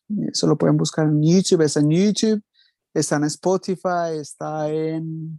¿Y, y con quién hablaste? ¿Con artistas también, así como, como, como esto, no? Igual que esto, lo mismo. Sí, solo que yo, esto es más como una charla de parceros. Yo la verdad me enfoqué mucho en, en el desarrollo como, como artista, iba un poquitico más allá, que, que escuchaban los padres, cómo se influenciaron con la música, cuál fue la primera canción, cómo dijeron ellos como que, uy, sí. Bro, para, para mí es igual, lo que pasa es que cada entrevista que yo hago, o más que entrevistas, estas, estas charlas se enfocan cada distintas, ¿no? Pero la base es, es como una, una charla eh, em, para conocer bien a la otra persona y yo creo, yo cuando vi eso dije, bro, este man, pues la, tuvimos la misma idea, o que, que, mucha gente ha tenido, que yo lo digo, que yo no soy un innovador, que esto lo ha hecho mucha ah, gente, solo que yo pues lo estoy materializando y me gusta. Entonces yo me quedé sorprendido porque una cosa que te iba a decir cuando vi eso es que yo he visto en ti, tengo, tienes mucho potencial a efectos también de mm, como de ponerte delante de una cámara y hablar, bro. Vi que también subiste un challenge eh, haciendo eh, eh, un, un, instrumental con, con, con cosas de, de, la casa. Y, y, los jugueticos de mis hijos. Sí, eso. Bro, yo te veo, te veo el flow también y me gustaría que, que también como productor, como DJ, pero que también hagas cosas para YouTube, bro, porque me gusta como hablas a la cámara, eh, esas ideas, más constantes para que también estés ahí full. Gracias, Rey, gracias. La verdad, siempre, sí, siempre he recibido como ese feedback, como que, ah, sí, tienes como que mucha facilidad para hablar, pero dentro de mí siempre estoy como que, puta, hay una cámara enfocándome. Como que, ¿quién estará viendo esto? Como que, no sé, hay muchas cosas que me pasan por normal, la cabeza, pero trato, normal. Sí, es normal y, y, siempre trato de hacerlo como muy como siendo yo, ¿sí me entiende? Como... Es difícil, es difícil porque yo cuando empecé esto y me puse a practicar los primeros días a la cámara, incluso a los podcasts que he subido, ya, hoy he subido un segundo y, yo me veo al principio y cuando hablo sobre todo la cámara es cuando menos yo soy, digo, se nota, yo no soy así, pero bueno, lo subo. Y una cosa que me pasa también es que yo me siento súper contento de, hacerlo, pero cuando lo subo y, no, y no tiene tantas visitas, no llega tanta gente, es como que me desanimo un poco, pero digo, luego pienso, a ver, yo no lo estoy haciendo por eso, lo estoy haciendo por, por otra cosa, entonces tengo que seguir, aunque no lo vea nadie, que lo vea poca gente. ¿Cuántas visitas tuvo el, primer, el primer podcast? El primer podcast tiene ahora mismo 200, 230 visitas. Pero no, Bro. está bien. O sea, yo estoy contento. Y sobre todo que mucha gente me escribió, que es lo que yo busco más que visitas, busco que esas pocas visitas sean muy, tengan mucho feedback. Que dejen su like, que me, que me comenten. Y eso por esa parte me, me siento bien. Pa, eh, lo, cuando yo hice Podcast, eh, era un. Era un, ¿cómo se llama? Un average, un, como un promedio de 350 visitas. O sea, unos más, otros menos. Era un promedio de 350 visitas en YouTube. Entonces, yo lo veía como que 350, ¿qué? 350 personas se tomaron la molestia de ver este programa donde yo estoy hablando cháchara, como decimos en Colombia, estamos hablando de cosas, o sea, hablando con un parcero más y la gente se tomó el, como que, ok, esto está funcionando de alguna forma. Quizás otra persona lo vería como que, ok, sí, pero eh, Molusco hace millones, eh, Chente hace miles, eh, casi millones en las entrevistas. Sí, pero es que yo no soy Molusco, ni soy Chente, ni soy Alofoque, y la ni soy no es esa. O sea, yo, por ejemplo, mi intención, si no, yo estaría buscando personas famosas para, para hacer la entrevista, que yo creo que tengo contacto suficiente como para, para, conseguir, para conseguir alguna que me dé la oportunidad. Y yo no estoy buscando eso porque yo precisamente lo que quiero es lo que hubiese, me hubiese gustado que hubiesen hecho conmigo, que alguien hubiese venido, vamos a charlar, vamos a promocionarnos, tal, ayudarnos. Así es. Y te digo una cosa, bro, yo casi no hago el podcast cuando Nicky Jam salió con el suyo, porque yo ya tenía la idea. y cuando Nicky Jam dije, no, papi, ya van a decir que me copié Nicky Jam y no sé qué. No, no, no, siempre, o sea, el podcast siempre ha estado así. Si hubieras empezado, si Nicky Jam no hubiera empezado y hubieras empezado tú, el, el, que quiera criticar te va a comparar con el, con el que sea, ¿sí me entiendes? Claro. El, bueno, ese podcast yo, yo lo empecé porque quería también como de alguna forma eh, documentar, no hay nada, o sea, no hay, creo que una vez hicieron un documental que nunca salió, todos sus archivos están guardados, de cómo empezó todo este movimiento del reggaetón, de la música urbana aquí en Londres. Yo quería ir un poquitico más allá. De hecho, para, para la segunda temporada yo tenía eh, promotores de la primer fiesta de reggaetón en Londres que se llamó Puerto Rico. Tenía uno de los promotores de una persona que ha estado eh, eh, presente en la música durante todo este tiempo. Y, bueno, por cosas de, mi Dios no, y de tiempo no, no pude seguir, no seguí trabajando con, con la página em, por cuestiones de tiempo ya me ocupé con otras cosas. Eh, estuvimos haciendo live shows también en, en, London Reggaeton, estuvimos haciendo como, como en vivos de, de, de, sesiones con DJs y demás cosas. Yo, yo soy un poco exagerado con todo y lo que yo hacía era, yo me compré un, un green screen, me ponía unas, unos efectos increíbles atrás, ta, mientras tocaba, entonces la gente como que se metía como que, wow, como que este man como que lleva como las cosas a, a, otro punto. Sí, que si hay que hacerlo, se hace bien, ¿no? Sí, sí, sí, no, yo no, yo no quería que atrás apareciera, qué sé yo, la losa o, o si me entiendes, mi televisor, no, yo quería, ok, si voy a hacer esto, pa, y empecé a investigar, a indagar, y cómo puedo hacer esto, cómo puedo, si me entiende, pam, pam, pam, pam, adapté un rinconcito para mí y, y le daba. Los he visto, bro. El otro día estuve entrenando, y me puse una, una, sesión de esas, entrenando y, y sí, brutal. Durísimo. Por eso es que digo, también debería tener más, más visibilidad y, ojalá que, que, sigamos así. Sí, no, a mí me, me, encantaría, me encantaría. Lo que pasa es que, es que claro, em, como te dije, yo, si yo hago algo, quiero hacerlo bien, no quiero hacerlo por hacerlo. Yo, cada cosa que hago, cada cosa que, que ejecuto, yo tengo una razón el por qué ejecutarlo. No me gusta el postureo, porque no me gusta el postureo, no. ¿Y no crees que a día de hoy es un poco, es un poco que hay que hacer un poco, o sea, a mí me cuesta horrible, pero ¿no crees que a día de hoy la gente dice, me estoy viviendo la película, pero a veces hay que hacerlo o no. Yo, por ejemplo, yo considero que yo no lo hago, pero eh a veces digo, es que a lo mejor tendría que hacerlo, papi, porque yo muchas veces yo hago algo que pues tú lo ves y digo, ah, qué bacano, Brian está haciendo esto. Y yo no lo subo a veces, no subo cosas, pero digo, ¿es que tengo que hacerlo, tendría que hacerlo. Ok, em, yo, mi concepto de postureo es tratar de ver, demostrar algo que no eres. ¿Sí me entiende? Por eso, sí. Un ejemplo. por ejemplo a mí lo que acabo de hacer Bad Bunny con, Arca con, con Anuel, con esto, eh, para mí eso no es postureo, simplemente mostrar una parte de la vida que ellos realmente llevan. ¿Sí me entiende? pero si usted sabe que el parcero que usted conoce, que no es amigo tuyo, pero que vos conoces, que anda en bus y está mostrando fotos en un Bugatti. Ah, no, ya, es que eso, pero eso ya es otro nivel. Pero yo, por ejemplo, hablo de, de artistas que yo conozco que, que, en las redes sociales pueden aparentar algo que yo realmente sé que no son.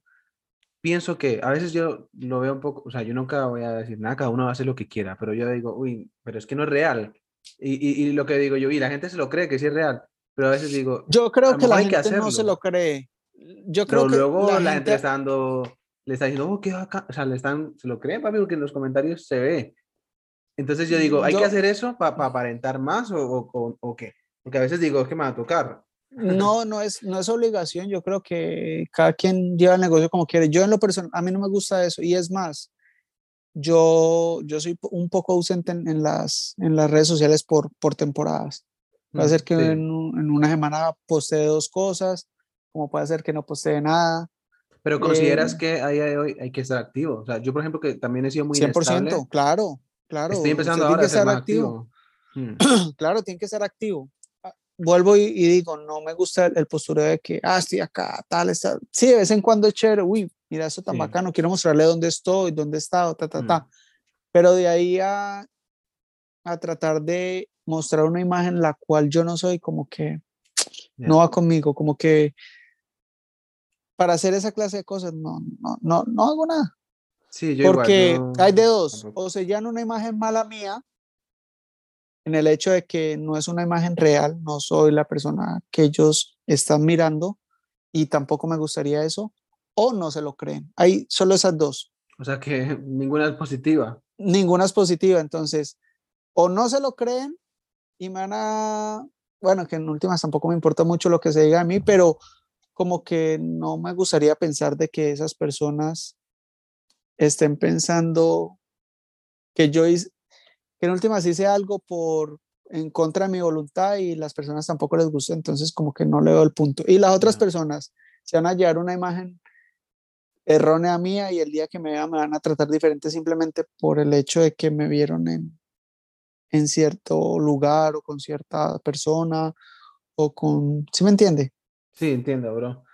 Pues sí, la verdad que en resumen, uno tiene que ser uno mismo en redes sociales. Eh, incluso yo a veces cuando hago algo que, que, que, estaría bien compartir, a veces yo no lo comparto porque digo, esto van a, se va a ver como que me estoy flipando y tal vez ahí mm. sí, porque si es algo real, pues sí. Lo, lo, lo, malo es cuando es falso y es forzado y, y es como que lo hago solo para, para esto. Yo esa clase de cosas las cojo así. Sí, no, este, no digo nada porque, ¿sí me entiende? Pero uno, uno sabe. A la real. Uno sabe, uno sabe, uno sabe. Pero entonces, a ver, em, Luis Sánchez, ahora, eh, de ahora en adelante, eh, sí que es verdad que al haber tenido este, esta pandemia, eh, en cuanto a la parte de DJ, obviamente no has estado con ella. Tu, no. tu futuro es DJ, productor, y también host en un programa de radio. ¿Ese es tu futuro ahora mismo? Es, en, en ese momento eso es lo que pinta. El, en el otro mes, mayo, junio, van a empezar ya a abrir las discotecas, em, obviamente restringido. En junio ya vamos, 21 de junio, abren todas las discotecas normal, o sea, ya... Y están vacunando allá también, ¿no? Ya, ya vamos como por los 40 millones de vacunados. Ok. Okay. Ya estamos bastante avanzados con eso. Estamos al principio del fin, por fin, de, de esto. Sí, sí, sí, ya eso está, está bien adelantado. Entonces sí, sí, voy a seguir como DJ porque en realidad eso es eh, de la forma que yo libero muchas, muchas que, mucha adrenalina, muchas cosas que tengo durante la semana. De hecho, al comienzo de la, de la cuarentena, eso era necesito tocar, necesito tocar, necesito tocar, era dormir mis, yo tengo dos niños, una niña y un niño, yo los dormía y me bajaba y me ponía mis audífonos y empezaba a tocar, a tocar, a tocar, y es de la única forma que puedo liberar como mucha adrenalina, como muchas cosas, como mucho estrés, como también la incertidumbre de la cuarentena y demás cosas. Producción, me encanta meterme en un estudio y, saber de que lo que yo estoy creando ahí se lo voy a compartir a otras personas y esas personas lo van a escuchar. Y, y me voy un poquito en un viaje como que, ok, yo lo escuché de esta forma, quizás la otra persona lo va a escuchar de esta forma, pero de alguna forma estamos escuchando todo lo mismo. Es un arte que nos va a conectar a todos, a uno les va a gustar, a otro no les va a gustar, otras lo van a poner duro en el equipo, no sé, siempre me voy como en ese viaje que, que, que en el estudio se crea un arte el cual va a impactar diferentes personas, sea positiva, sea negativa, sea que le guste, sea que no le guste, pero impactó. Entonces eso es algo que yo voy a seguir haciendo mientras Dios me mientras Dios me dé oídos, voy a seguir haciendo. Y salud y para adelante. Pues, bro, está muy bien. La verdad que luego te quiero preguntar así de algún artista allá que, que pueda traer aquí, porque es justo pues ahora que estuve buscándote, estuve viendo muchos artistas. Hace poquito salió un tema de, de un artista que me lo escuché. También un trap así como suavecito. R&B, como más. ¿Cómo se llama? ¿Cómo se llama el cantante que salió estos días? Lex Eden. Lex Eden. Él es el que viene de, de ah, Almería. Ah, vale. Almería está brutal, es un pelado súper enfocado, eh, está increíble, musicalmente está súper, súper duro, tiene una voz brutal. Eh, está, está a otro nivel. El pelado, te lo digo que eh, puede llegar a hacer muchas cosas si sigue con el mismo enfoque que tiene. nuevamente, no, no en, no en la industria musical, no todo es la imagen ni el talento, sino qué tan, qué tanto usted, exacto, qué tanto usted mm. conoce el negocio, qué, qué está dispuesto a hacer usted por el negocio. Mm. Exacto, pero sí, la canción se llama Deseos, es producida por mí, el beat es mío, el, el, um, la grabación la hizo Sean, Sean Rich, que es un, otro artista que también es ingeniero de sonido, mezcla y masterización la hizo él. Duro, pues sí, yo lo estoy escuchando y la verdad que me gustó, me gustó bastante. Y al igual también que hace poquito he estado escuchando bastantes artistas de, de allá y creo que también hay mucho talento, igual que, España. Yo creo que España y, y, London están muy cerca, así que habría que hacer también colaboraciones porque creo que claro. si, si hay que tener una piña acá en España y allá, pues imagínate si juntamos también ambas, creo que puede estar genial. Bueno, miro, te quiero hacer una, una pequeña, no sé ni cómo llamarlo, dinámica o algo así te voy a decir cinco temas que tengo separados que te iba a decir que los escucharas para que los tengas reciente, pero se me, se me olvidó, papi. A ver si lo recuerdo porque obviamente son hits. Y quiero que me, me des una pequeña opinión de cada tema. A nivel también productor, a nivel productor, a nivel de sonido, ¿ok? el primer tema eh, que te voy a decir es Rakata, de Wisin Yandel. Uh. ¿Qué opinas? ¿Qué, qué, qué tienes que decir a nivel de productor? El productor es Nelly. Nelly, Nelly, sí, no, Nelly, Nelly es una de las influencias grandes de muchos productores y es una persona que siempre está detrás de, de, muchos temas que la gente desconoce. El primer, la primer, pues la a primer vista la, la canción, el nombre Rakata, el, el coro Rakata. ¿Cómo van a pegar un tema con una palabra que no, que no existe? O sea, eso está como que... Pero y, es que yo, escucho la palabra ragata y, y, es reggaetón. Eso es reggaetón. Ya, reggaetón. Y a Suena, se, nos pone una, sonrisita cuando escuchamos. Sí, claro, es que, es que eso trae. Bro, dicen que las mejores épocas siempre van a ser las anteriores. Puede ser que mis hijos algún día escuchen otra clase de música y los que están escuchando esta clase de música que están sacando ahorita van a decir que va a ser mejor que la de claro, ellos. sí, siempre. Pero para mí, yo creo que antes se, se sentía un poquitico más como esa calle, como ese sucio dentro de las canciones, sin tener que hablar tan mal. Que no, que, que cada quien pues dice lo que quiere en las canciones, no, pero que se sentía más como esa música urbana, como esa música de calle. barrio, de, exacto, el barrio. Claro, no soy aquí, no voy aquí a la mejor productora con la mejor mesa, no, sino que es exacto. Muy orgánico, muy orgánico, ¿no? Sí, ok, vamos, vamos a por el, por el, segundo. Este no sé si. Bueno, es Guaya de Arcángel y Daddy Yankee. ¿Sabes cuál es? Game Changer, parce. Eso es un, un cambio brutal de juego. el productor es. musicólogo Jiménez. Jiménez, eso es. Por, eso te eso te la puse, porque el sonido ahí cambió. Eh, eso es una combinación que quizás nunca se va a volver a ver. Y que yo creo que a ti te gusta mucho. A ti te gusta mucho esa época, ¿por qué? Porque el musicólogo era muy de, muy, electrónica. Exacto. Él, él, él, mezclaba muchísimas cosas. Musicólogo, hay dos productores que, que quizás la gente ya dejó en el olvido,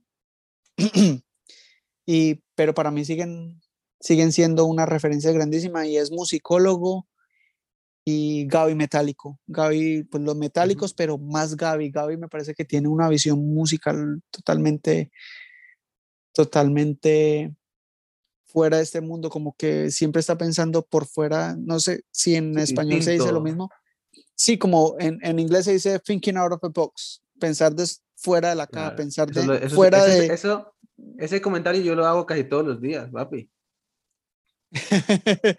sí, el, pensar fuera de la caja, pensar fuera de los parámetros posibles de, de, de, la ¿Cómo se dice en inglés para yo guardármelo? Thinking, pensando, out, out, out, of the box. pensar fuera de la caja. Ok, ok, va a decir, sencillo. Ah, Así mismo pues lo digo yo.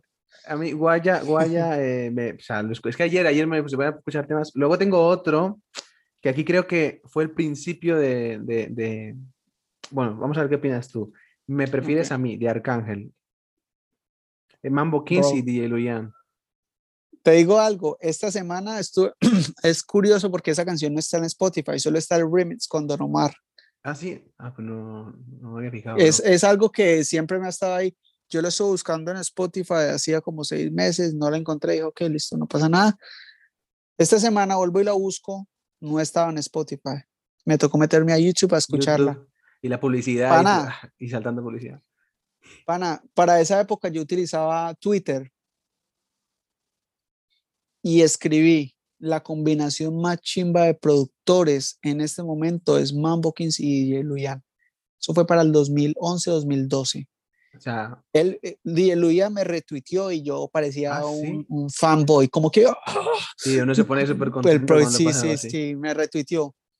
Pana, 2008, Hear This Music, Mambo Kings, el Luyan. Y luego Bad Bunny y, y, todo lo que ha pasado hasta el día de hoy. Pana, esa canción tiene muchos recuerdos porque más o menos para cuando salió la canción, yo em, estaba empezando con, con mi esposa, eh, que sigo todavía con ella, y, y Arcángel marcó, marcó el comienzo de la relación de nosotros con el álbum de Sentimiento, Elegancia y Maldad. maldad.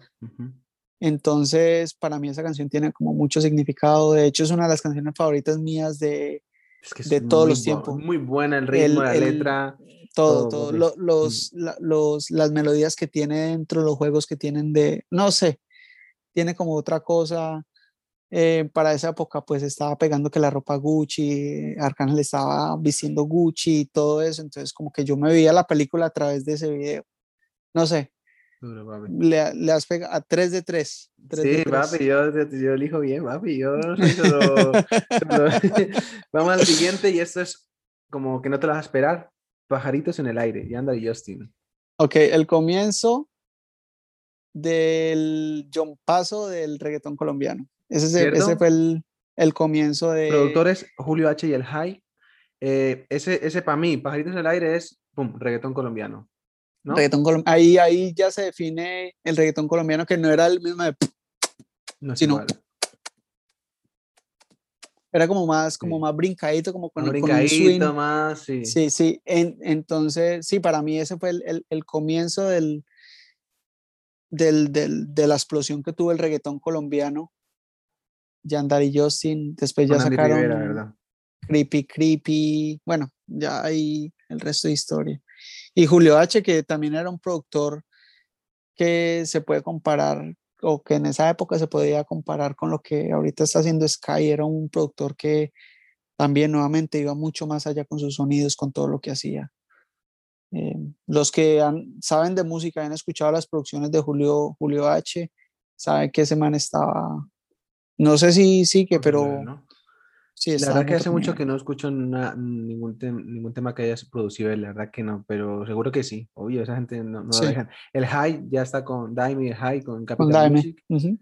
Y también son unos duros. Bueno, bro, este, este, este, este también, este más, más actual.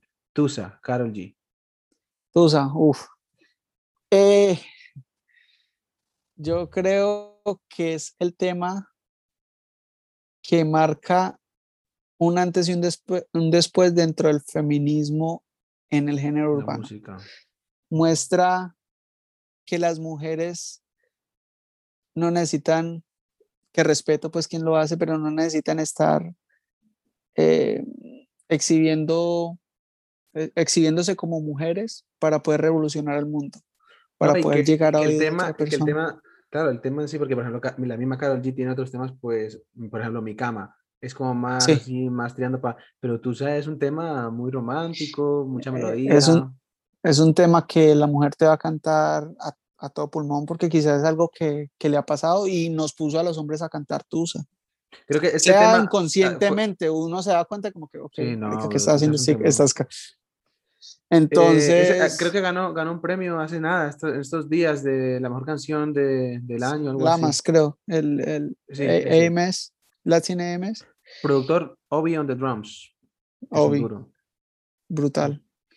Ok, Babi, pues em, haciendo este repasito de estos temas tan atemporales, a tan distintos tiempos y, con distintos sonidos, si te fijas todos, eh, también preguntarte, bro, ¿quién es de la industria urbana o del reggaetón, trap, productor favorito? Wow, productor favorito. En este momento, tengo que decir que, y yo creo que mucha gente va, va a, compartir esto, Tiny. Tiny. Tiny, Tiny es la bestia en este momento. Tiny es. Tiny ha sido. Ha sido, ha Tiny sido y sigue siendo. Sí, Tiny desde como desde los 11 años está haciendo pistas, a los 15 se volvió súper famoso, consiguió mucho dinero. Y, y ha sido tan paciente con todos los pasos que ha hecho, ha sido como, o sea, ha esperado tanto tiempo para que esté pasando todo esto, todo lo que se ha jodido, todas las horas que le ha invertido a su estudio, a, su sonido. Un trabajador. Sí, no sé, yo, yo pienso que, que lo que hemos visto de Tiny es simplemente un 10% de lo, de lo que pueda pasar con la carrera de él ya no, no, va a parar. Bro, ¿y, y el que menos te, te, sientas como identificado, el que menos te, te atraiga, ¿tienes alguno? Que lo escuches y digas, no, este man que pereza ese sonido. DJ Khaled. ¿Ah, sí? No me gusta. ¿Por qué? No, por no, porque yo estoy, Parce, yo acabo de hacer una acusación grave, pero yo estoy seguro de que él no tiene mucho. No sabía quién era, bro. Pero claro, eh, ya, ya, caí. DJ Khaled. Sí, no, no, no, no, no, no, no me gusta. Eh, no, no es que no me guste, simplemente siento de que lo que él hace no es de un pues productor, pero él se, él se vende como un productor. Yo respeto cada quien y demás cosas, pero siento que no, no puedes vender un producto con tu nombre si el producto realmente no es tuyo, eso, tiene ah, nombre. Vale. Vale, me entiende? Yo es que no sé tanto, pero me imagino ya sé por dónde vas, que a lo mejor otros trabaja mucha gente y el, y el nombre es él. Eso te refieres, ¿no? Exacto, sí, exacto. Vale, bro. y bueno, y, y por, por, yéndonos por ese mismo lado, top, top five productores, Tiny, el primero, ¿qué más? Tiny, Sky. Eh, como te dije. Sky es mi favorito. Sky, Sky está cabrón, eh, marica, es muy duro. Me gusta mucho, como te dije, Gaby Metálico, me gusta mucho cómo trabaja él.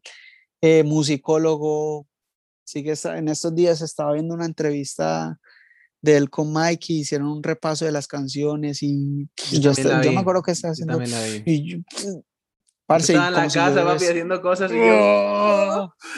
Cuando pusieron esa canción, cuando pusieron Guaya, cuando pusieron las canciones de, de Jory Boy, de J. Álvarez. De, oh, También, brother. Yo escuchaba, yo estaba aquí haciendo cosas en la casa y yo, wow, yo dije, qué, qué, qué duro. Y sabes qué? Una cosa que yo quería hacer con este podcast también era meter música en medio, bro, porque es, da mucha energía y todo. Que Eso lo puedes hacer tú en el programa de radio, bro. Ya, eso, eso era brutal, o sea, esa entrevista fue una de las que más me, me he gozado, porque marcó, como te dije, marcó un, momento de mi vida. Una época.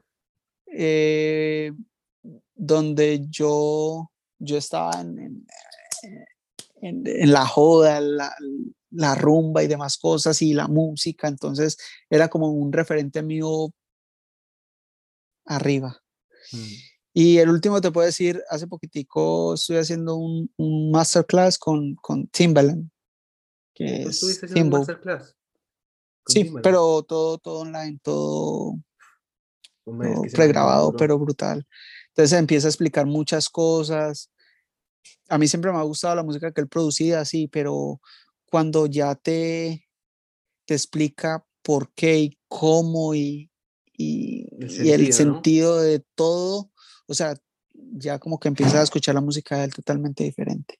Creo que uno de mis temas favoritos de, o sea, de todos, de la vida, porque tengo muchos, eh, creo que es uno producido por Timbaland, creo, ¿eh?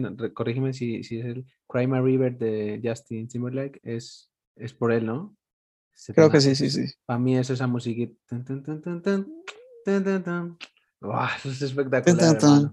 Sí, sí, señor. Y ese man... Eh, vale, pues, otro nivel bro, decirte que yo pienso que el reggaetón, ¿tú qué opinas? Eh, es muy agradecido también con los productores. El reggaetón ha cambiado algo de que antes, por ejemplo, o en otros estilos, no se sabe, ¿no? O sea, no escuchas una, una, una salsa en la que al final nombren al ingeniero de sonido. O, o una, una, música pop, no escuchas a alguien que esté nombrando al productor. ¿El reggaetón crees que es una combinación 50-50 de cantante y productor? En este momento, sí, Sí, yo creo que yo creo que sin, sin beat no hay, no hay canción, sin instrumental no hay canción. Y si el instrumental es malo, no hay palo. Si la letra es mala, no hay palo. A mí estamos, en un, estamos en un momento donde, donde está corriendo tan rápido la música y tanto para escoger que la gente, que la gente tiene que tener un motivo por el cual va a escuchar tu canción y se va a quedar con esa canción durante la siguiente semana. ¿Sí me entiende? Usted tiene que tener un concepto y tiene que tener un producto muy bueno para que la gente se enganche con ese producto durante la siguiente semana. Entonces puede ser que te van a criticar el beat, puede ser que no les va a gustar la letra, puede ser que no les va a gustar la forma de ejecución, puede que no les va a gustar una línea y ese va a ser el motivo por el cual simplemente dice, no, esta no me gustó, me gusta más esta. Claro. Es que hay mucho que, mucho que elegir. Entonces, yo creo que, que, es un, sí, es un 50 y 50. Em, sí, no, y hay, hay muy, hablemos no solo de la producción de beat, yo creo que también los ingenieros de sonido tienen un trabajo muy, muy, muy, muy, muy clave dentro, dentro del éxito de todas estas canciones. Ellos tampoco, o sea, si al productor no se le está dando, que en realidad, parce, si te das cuenta, el artista casi siempre se lleva el 90% de, de, toda la publicidad, de todo el, el exposure, la, la exposición de, de, la canción a la canción de tal artista, pero no dicen, ah, es que la produjo tal persona, porque la, la, gente no, no tiene esa capacidad de conocimiento dentro de las canciones. pero el reggaetón es de los, sin embargo, de, los más que se le da al productor, porque por eso conocemos tantos productores. ¿sabes? Sí, pero si tú le preguntas a una persona, digamos, eh, de, una persona común, exacto, tú le preguntas por musicólogo. Sí, es verdad. Ah, sí, por ahí lo he escuchado. Sí, pero ¿y? Pero si le preguntas Dari Yankee, ah, no. es este y lo conozco y en la calle lo puedo reconocer. Entonces, sí, hay, hay productores que, que, también están detrás y hay otros que se venden más como, marca personal, como por ejemplo Sky. y Sky lo veo como marca personal Sky. Y mm. otros a lo mejor simplemente están ahí como productor y listo, que están atrás y listo. Sí, sí quizás no están dentro, dentro de su negocio, esa es, esa es la base que ellos quieren tomar, como que yo quiero estar detrás de y, y para de contar. Obviamente ya Sky se volvió un empresario dentro, dentro de la industria, o sea, ya Sky es una marca establecida donde de ahí sale cierta clase de calidad de sonido y ciertas pistas, entonces ¿sí? También hay personas como DJ Luyan que... También. Que, se, que tiene un mercadeo increíble, o sea, que, que, que en realidad son tienen casi el mismo, la misma exposición que el mismo artista, ¿sí me entiendes? Están en todos los videos, están en los intros de los videos, hablando. Por eso digo que, que, también depende del productor y que el reggaetón es de los, de los géneros que más hace ese agradecimiento al productor. Sí. Bueno, bro, pues ahora yo siempre al final, ya casi al final, hablo un poquito de algunas noticias así virales o conocidas o para charlar un poquito y ver distintos puntos de vista. En esta parte me gustaría que me contaras un poquito resumidamente, porque yo no tengo ni idea de esto, del tema COVID allá en, en, Londres o en Inglaterra, cómo ha sido, muy resumidamente el proceso, eh, porque yo escuché, lo, último que escuché fue que estaban re mal, pues como todo el mundo. Pero cuéntame un poquito en esta parte, de, en esta sección de, de podcast. Bueno, lo, lo, lo que pasa, eh, Brian, pa, eh, yo soy de escuchar noticias, pero como quien dice, yo no, no trago entero, ¿sí me entiende? Porque entiendo de que eso es un negocio y de alguna forma ellos tienen que crear un, un tráfico de, de, lectores, tienen que crear un tráfico. Entonces, muchas veces, exacto, lo que, lo que hacen es simplemente o, o diversificar, como que cambiar los, las palabras como que traten de decir otra clase de cosas, poniendo quizás la situación un poco peor. Yo conocí, conozco personas que, que, que, se les han muerto familiares. Eh, conozco gente que ha estado muy enferma. De hecho, familia de, de, mi esposa están en el hospital. Han estado en muy, muy graves. eh, pero eso, eso ya es eh, opinión personal, ¿no? Yo creo que es, es, un virus. Cada año también se mueren personas. Cada año se mueren personas. pero tú, ¿cómo lo has vivido? Por ejemplo, allá, allá la mascarilla es obligatoria de, por la calle, por todos lados. Por ahora, Desde por ahora no es obligatoria. ¿Cómo le explico? No es como en España que vienen y, y, te dan, porque a mí me han contado que los que van a España te ven sin mascarilla y no te atienden y, y, y son hasta groseros y te regañan, ¿sí me entiende? Si te has dado cuenta, acá en Londres cada quien va a su bola.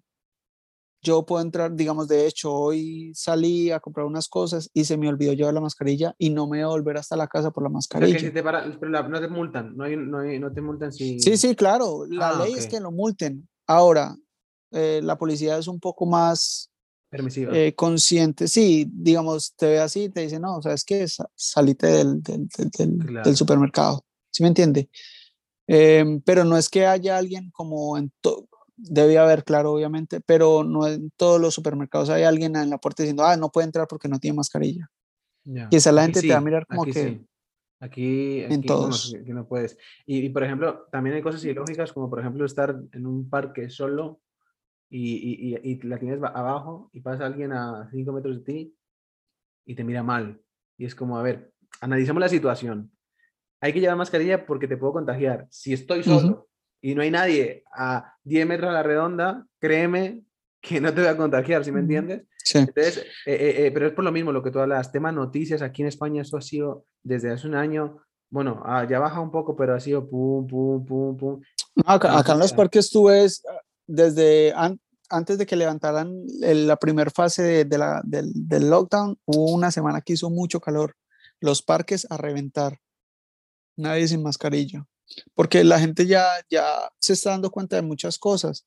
Salieron, salieron muchas, eh, eh, vamos a ver un poco acá, un poco como activista, como revolucionario, pero salieron muchas, eh, ¿cómo se llaman esos? Como enfermeras a decir que en los hospitales donde ellos estaban reportando muertes y muertes y enfermos enfermos, las enfermeras estaban sentadas quedándose dormidas porque no tenían nada para hacer, donde no realmente esos números no eran reales. Mm, Hay otros lugares donde sí están súper llenos, hospitales como el San Tomás, eh, hospitales principales sí, estaban llenos, pero la situación no era tan mala y lo único que están creando era más incertidumbre y más miedo en las personas con cada publicación que ellos hacían. Muy complicado. Entonces, ha habido, también un, negocio detrás de esto, le ha venido muy bien a páginas de, ah. o sea, a lo que sería todo el tema de prensa digital, por el tema del clic, entrar a la página, publicidad, cobro, si pongo un titular llamativo, van a entrar las noticias, pues todas las, aquí en España, por ejemplo, todos los señores, todos los señores señoras mayores tragándose esas noticias todos los días, aunque repita lo mismo todos los días, con ese miedo. Y, y bueno, está claro que ha habido algo, un, o sea, bueno, es que eso ya psicológicamente va a marcar un antes y un después en la sociedad. Supuestamente casi están muriendo mil personas diarias. Y de un momento a otro, Ah, ya. ninguna. Un día que ¿Ya- allá? ninguna, no se murió ninguna. Aquí. En menos de nada, pum. Ninguna, no se, hoy no se murió ninguna. Precisamente ya cuando iban a empezar a abrir las cosas. Ya. Entonces, no sé, como que a mí me dio COVID, me dio durísimo, durísimo, durísimo. A la esposa mía también le dio COVID, le dio también duro.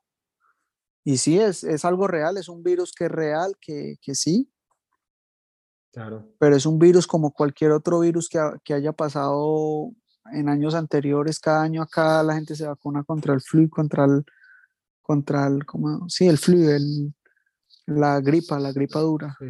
Sí, yo me acuerdo cuando yo estaba Eh, allá, me, me sorprendí que, que, que uno va, paga, le vacunan y, y listo. y Yo, y cuando me contaron eso dije yo, ah, sí, sí, pagas y listo. Y yo, ah, y yo aquí, bueno, aquí a lo mejor también en clínicas privadas hay, pero no sé si es tan accesible o no sé cómo la vuelta, Sí, pero no, acá, acá cada año muere algo gente y común. muere mucho, muchas personas. Sí, es, o sea, ahorita es porque el- si nos ponemos a ver los índices de muertes por, por flu anualmente, eh, es mucho mayor. también nos tenemos que, claro, no, no mucho mayor, pero nos tenemos que asustar entonces porque cada año también se muere mucha gente de eso.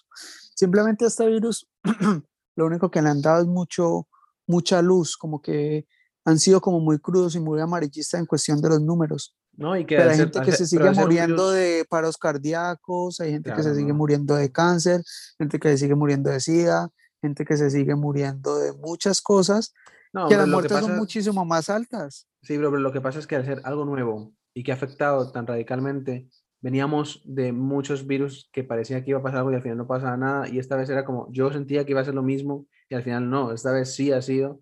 Entonces se ha aprovechado esa situación, pero e- está claro que, que ha afectado a mucha gente. Y bueno, Sí. esperemos que ya, yo veo ya la- el principio de la luz de- del fin, Sí, de, no. Del fin o del cambio, pero bueno, por fin ya, Sí, parece que este año, final de este año, ya la cosa va a mejorar mucho, así que para adelante. Sí. Eh, brother, eh, en esta sección de noticias quiero hablar hoy solo de una. En México muere una mujer asfixi- asfixiada con la, por la rodilla de un policía. Es un nuevo caso como el de George Floyd en Estados Unidos. Em, ¿Qué opinas de, de- de este tema de estos policías que, que abusan o exageran o llegan a esos límites de hasta matar a a una persona? Siempre he estado en desacuerdo no solo con los policías, sino con cualquier ser humano que, que tenga esas ínfulas de superioridad y quiera, quiera ser abusivo. Nunca he estado de, acuerdo con el abuso. Eso es, abuso de la, de la autoridad en este caso. No estoy de acuerdo.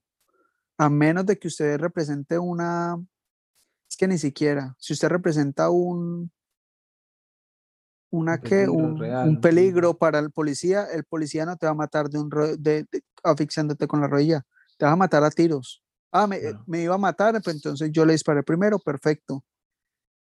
Pero tener la, la, la sevicia de tirarlo usted al suelo, ponerle la rodilla y quedarse ahí, pues en el caso de George Floyd, eh, ocho minutos, cuando realmente, Mm. Realmente lo- los procedimientos policiales son de que lo tiran al suelo, lo esculcan, lo esposan y lo levantan Y para el carro. y para el carro. Sí, ¿no? eso está claro que ahí hubo racismo, eso es que no lo puede negar nadie. Y, y hablando de eso también, eh, por ejemplo, allá en, en Londres, la policía como es, ¿se ven esos casos así también? O, o Pana, hace poco hubo, hubo un caso, eh, hay de todo, hay de todo. De por sí el, el policía inglés es, o los ingleses han entendido que este país es multicultural Claro. y ellos no les, no, no tienen ningún problema em, con personas de otro país. Obviamente se ven las no se personas ve- racistas. Claro, hay de No, sí se ve racismo. Se ve mucho, se ve mucho más el clasismo Mm, el clasismo, o como que oh, yo, yo soy, yo tengo y usted no tiene, entonces como que no. Se ve más el clasismo más que el racismo porque tú puedes ver a dos personas ricas eh, de diferentes razas, de diferentes países, hablando y teniendo una conversación normal y compartiendo demás cosas. Pero quizás ellos si te ven que tú no estás al nivel de estatus de, ellos, quizá no te van a tratar de la misma forma. Se ve mucho más el, el, el, clasismo más que el racismo. Sin embargo, hace poquitico pasó que se desapareció un muchacho y el muchacho llevaba desaparecido como una semana y la mamá desesperada buscándolo y la respuesta de uno de los policías fue que si usted no puede encontrar su hijo, ¿por qué nosotros vamos a ¿por nosotros sí deberíamos encontrarlo? Y el muchacho era pues era moreno, era de raza africana. Y entonces hicieron la comparación. Cuando se perdió esta peladita Madeleine. La locura, ¿no? Se han gastado, hasta el momento se han gastado 11 millones de, de, de, de, libras eh, con, con toda esta investigación. Al muchacho no, lo encontraron, ya lo encontraron ya muerto. Ese ya no importa. Ya lo encontraron. No, y dice que, que, que, si no lo encuentras, pues cabrón, pues si es la ley, no es tu trabajo ese, pero bueno. Si usted no puede, le dijeron, si usted no puede encontrar su hijo, ¿por qué nosotros sí? Qué fuerte, hermano, qué, qué horrible. Qué esperanza, ¿no? En un país tan avanzado, ¿no? Como, como, como es Inglaterra, ¿no? Pero a mí me pasó hace poquito una cosa y, y, y, aquí en España creo que sí que es muy común encontrarte con ese policía que tiene superioridad, que te mira como si fueras menos, que incluso agresivamente. A mí me ha pasado un par de veces y cuando era más pelado, ahí ya ni te cuento, ahí sí que me ha pasado muchas. Y pero justo hace poquito, esta misma semana, me, me pararon, me pararon y, y bro, eh, bueno, me, multaron, lo cuento, y me, me, pegaron una multa, una cosa del carro, mami. Y entonces. Y entonces va, y el man no me trató ni mal ni nada, pero vi un detalle que me puso a pensar, bro el man estaba poniendo la, multa con, con, el boli, el bolígrafo, tenía pues la banderita de España, no hay ningún problema, estamos en España, puedes tener tu bandera, pero tenía un, el, era del de un partido de acá de España que está asociado pues a la derecha más extrema, que es Vox. Yo he escuchado Vox, sí, yo he escuchado mucho de eso. Entonces, ¿qué pasa? Que yo, como persona de la calle, un policía que está para, también para proteger a los, al ciudadano, que tenga ese boli que esté representando un partido político que además tira a la extrema, yo creo que, bueno, yo, yo parezco español, pero imagínate que yo soy un negro, ah, un africano. Afrodescendencia. ¿Y cómo me voy a sentir yo? yo? ¿No crees que un policía no debería estar mostrando sus ideologías políticas? En no sé cómo será en España la vuelta, pero eh, los policías aquí tienen que tener, tienen que ser neutros en cuestión de, de, políticos no puede mostrar ninguna inclinación hacia ninguno de los lados. claro. Entonces, ¿y qué te dijo el policía? No, yo no le dije nada, pero porque yo no quería problemas, yo quería irme, yo sé cómo son, cuanto más uno hable, ahí sí me ah, ven todos los problemas. Entonces yo dije, venga, múltame y ya, listo, lo siento, tal, no sé qué, pum, me fui. Pero, pero yo me quedé viendo ese detalle y me quedé pensando, dije yo, pues esto le pasa, le llega a pasar a otro y este man se le viene encima o, o se le, empieza a ver más cosas que a otros. Lo que tú hablas, tema clasismo, pues un poco por ahí. Pues eso me pasó, bro, y la verdad que, que sí, está claro que se repudian todos esos actos de abuso policial que se supone que tienen que estar ahí para nosotros. Y cuántas veces, yo estoy seguro que más de uno que está escuchando esto ahora se, está recordando una vez en la que un policía se le, se le puso como chulo, que te vienen aquí, pues la verdad que sí que horrible. Bueno, mi bro, Luigi Sánchez, la verdad que un placer haberte tenido aquí en The Chill con Brian. Ya llegamos al fin del podcast. ¿Qué tal, bro? Papi, el placer es mío. La verdad, a mí me gusta esto. Y no, y y pensé que iba a ser como un poquitico más así como más como más no sé no no es, es, más sí como más más tenso como que a veces una en la entrevista se siente más tenso pero en, en momentos se me olvidaba que estamos grabando yo creo que la gente sea sí sí, sí.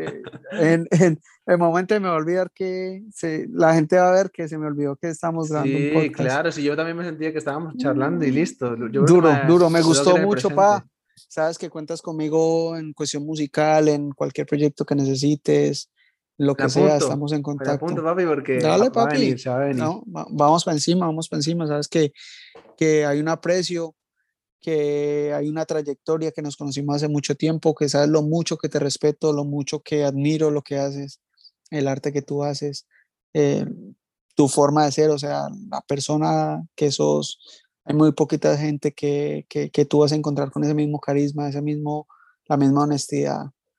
Y, y, nada, por eso te dije que de una, que de una porque yo sé que, que de alguna forma estoy poniendo un granito de arena para que vos vuelvas a ser hacer música, para que no quemes esta etapa, sino que, que sea como un paso más cerca de, de, lanzar tu próxima canción de alguna forma. Claro, hermanito, esto, esto yo le digo, esto no, este podcast no es el fin, sino es el medio para poder hacerlo y obviamente todo esto que me has dicho, bro, es mutuo. Eh, mil gracias, bro. Mi gente, ya saben que se pueden suscribir al canal, dejen su like. En el primer podcast conseguimos 30 likes, vamos a intentar conseguir en este unos 40. Eh, ya saben, no me cuesta nada, dejen el comentario también. Redes sociales, bueno, Instagram de Luigi en la descripción. También tengo un canal de covers, también va a estar ahí. Pueden escuchar esto en Spotify, en Apple Podcast, todas las plataformas de audio. Y, nada, bro, últimas palabras para despedirnos tuyas y, nos vamos. Muchachos, que yo creo que yo estoy en el 1% de todas las cosas que tengo que hacer, de todas las cosas que quiero hacer, de todas las, a donde quiero llevar mi arte. No dejen de soñar. Em, yo creo que yo si escucharon todo el podcast se dieron cuenta de las cosas malas que me han pasado. Eh, en ningún momento tuve la opción de decir eh, no más. Eh, en ningún momento dudé en que yo estaba hecho para grandes cosas y que estaba en donde estaba en el momento por grandes cosas. No importa qué tan duro esté el presente tuyo. Tú estás ahí, estás pasando por esa situación, por ese proceso, es porque te estás preparando para otras cosas mejores. Acuérdate que cada vez que la vida lo hunde a uno, es porque lo va a lanzar igual como cuando se hace con las, con las flechas. Tú tienes que jalar la flecha hacia, hacia atrás para poder lanzarla con toda. Entonces, muchachos, no olviden todos los días agradecer a Dios por un día más de vida, eh, pedirle por sus sueños, siempre estar enfocado en sus sueños, hacer todos los días algo, lo más mínimo, un minuto, dos minutos, hacia, hacia el sueño que usted quiere, hacia los propósitos que usted quiere. Nunca dejen de soñar y para adelante. No olviden seguirme también en todas las redes sociales, apoyar a ese muchacho. Vamos por los 50 likes, pues. Vamos por los 50 likes. Dale. Mil gracias, mi gente. Bendiciones. Todo bien.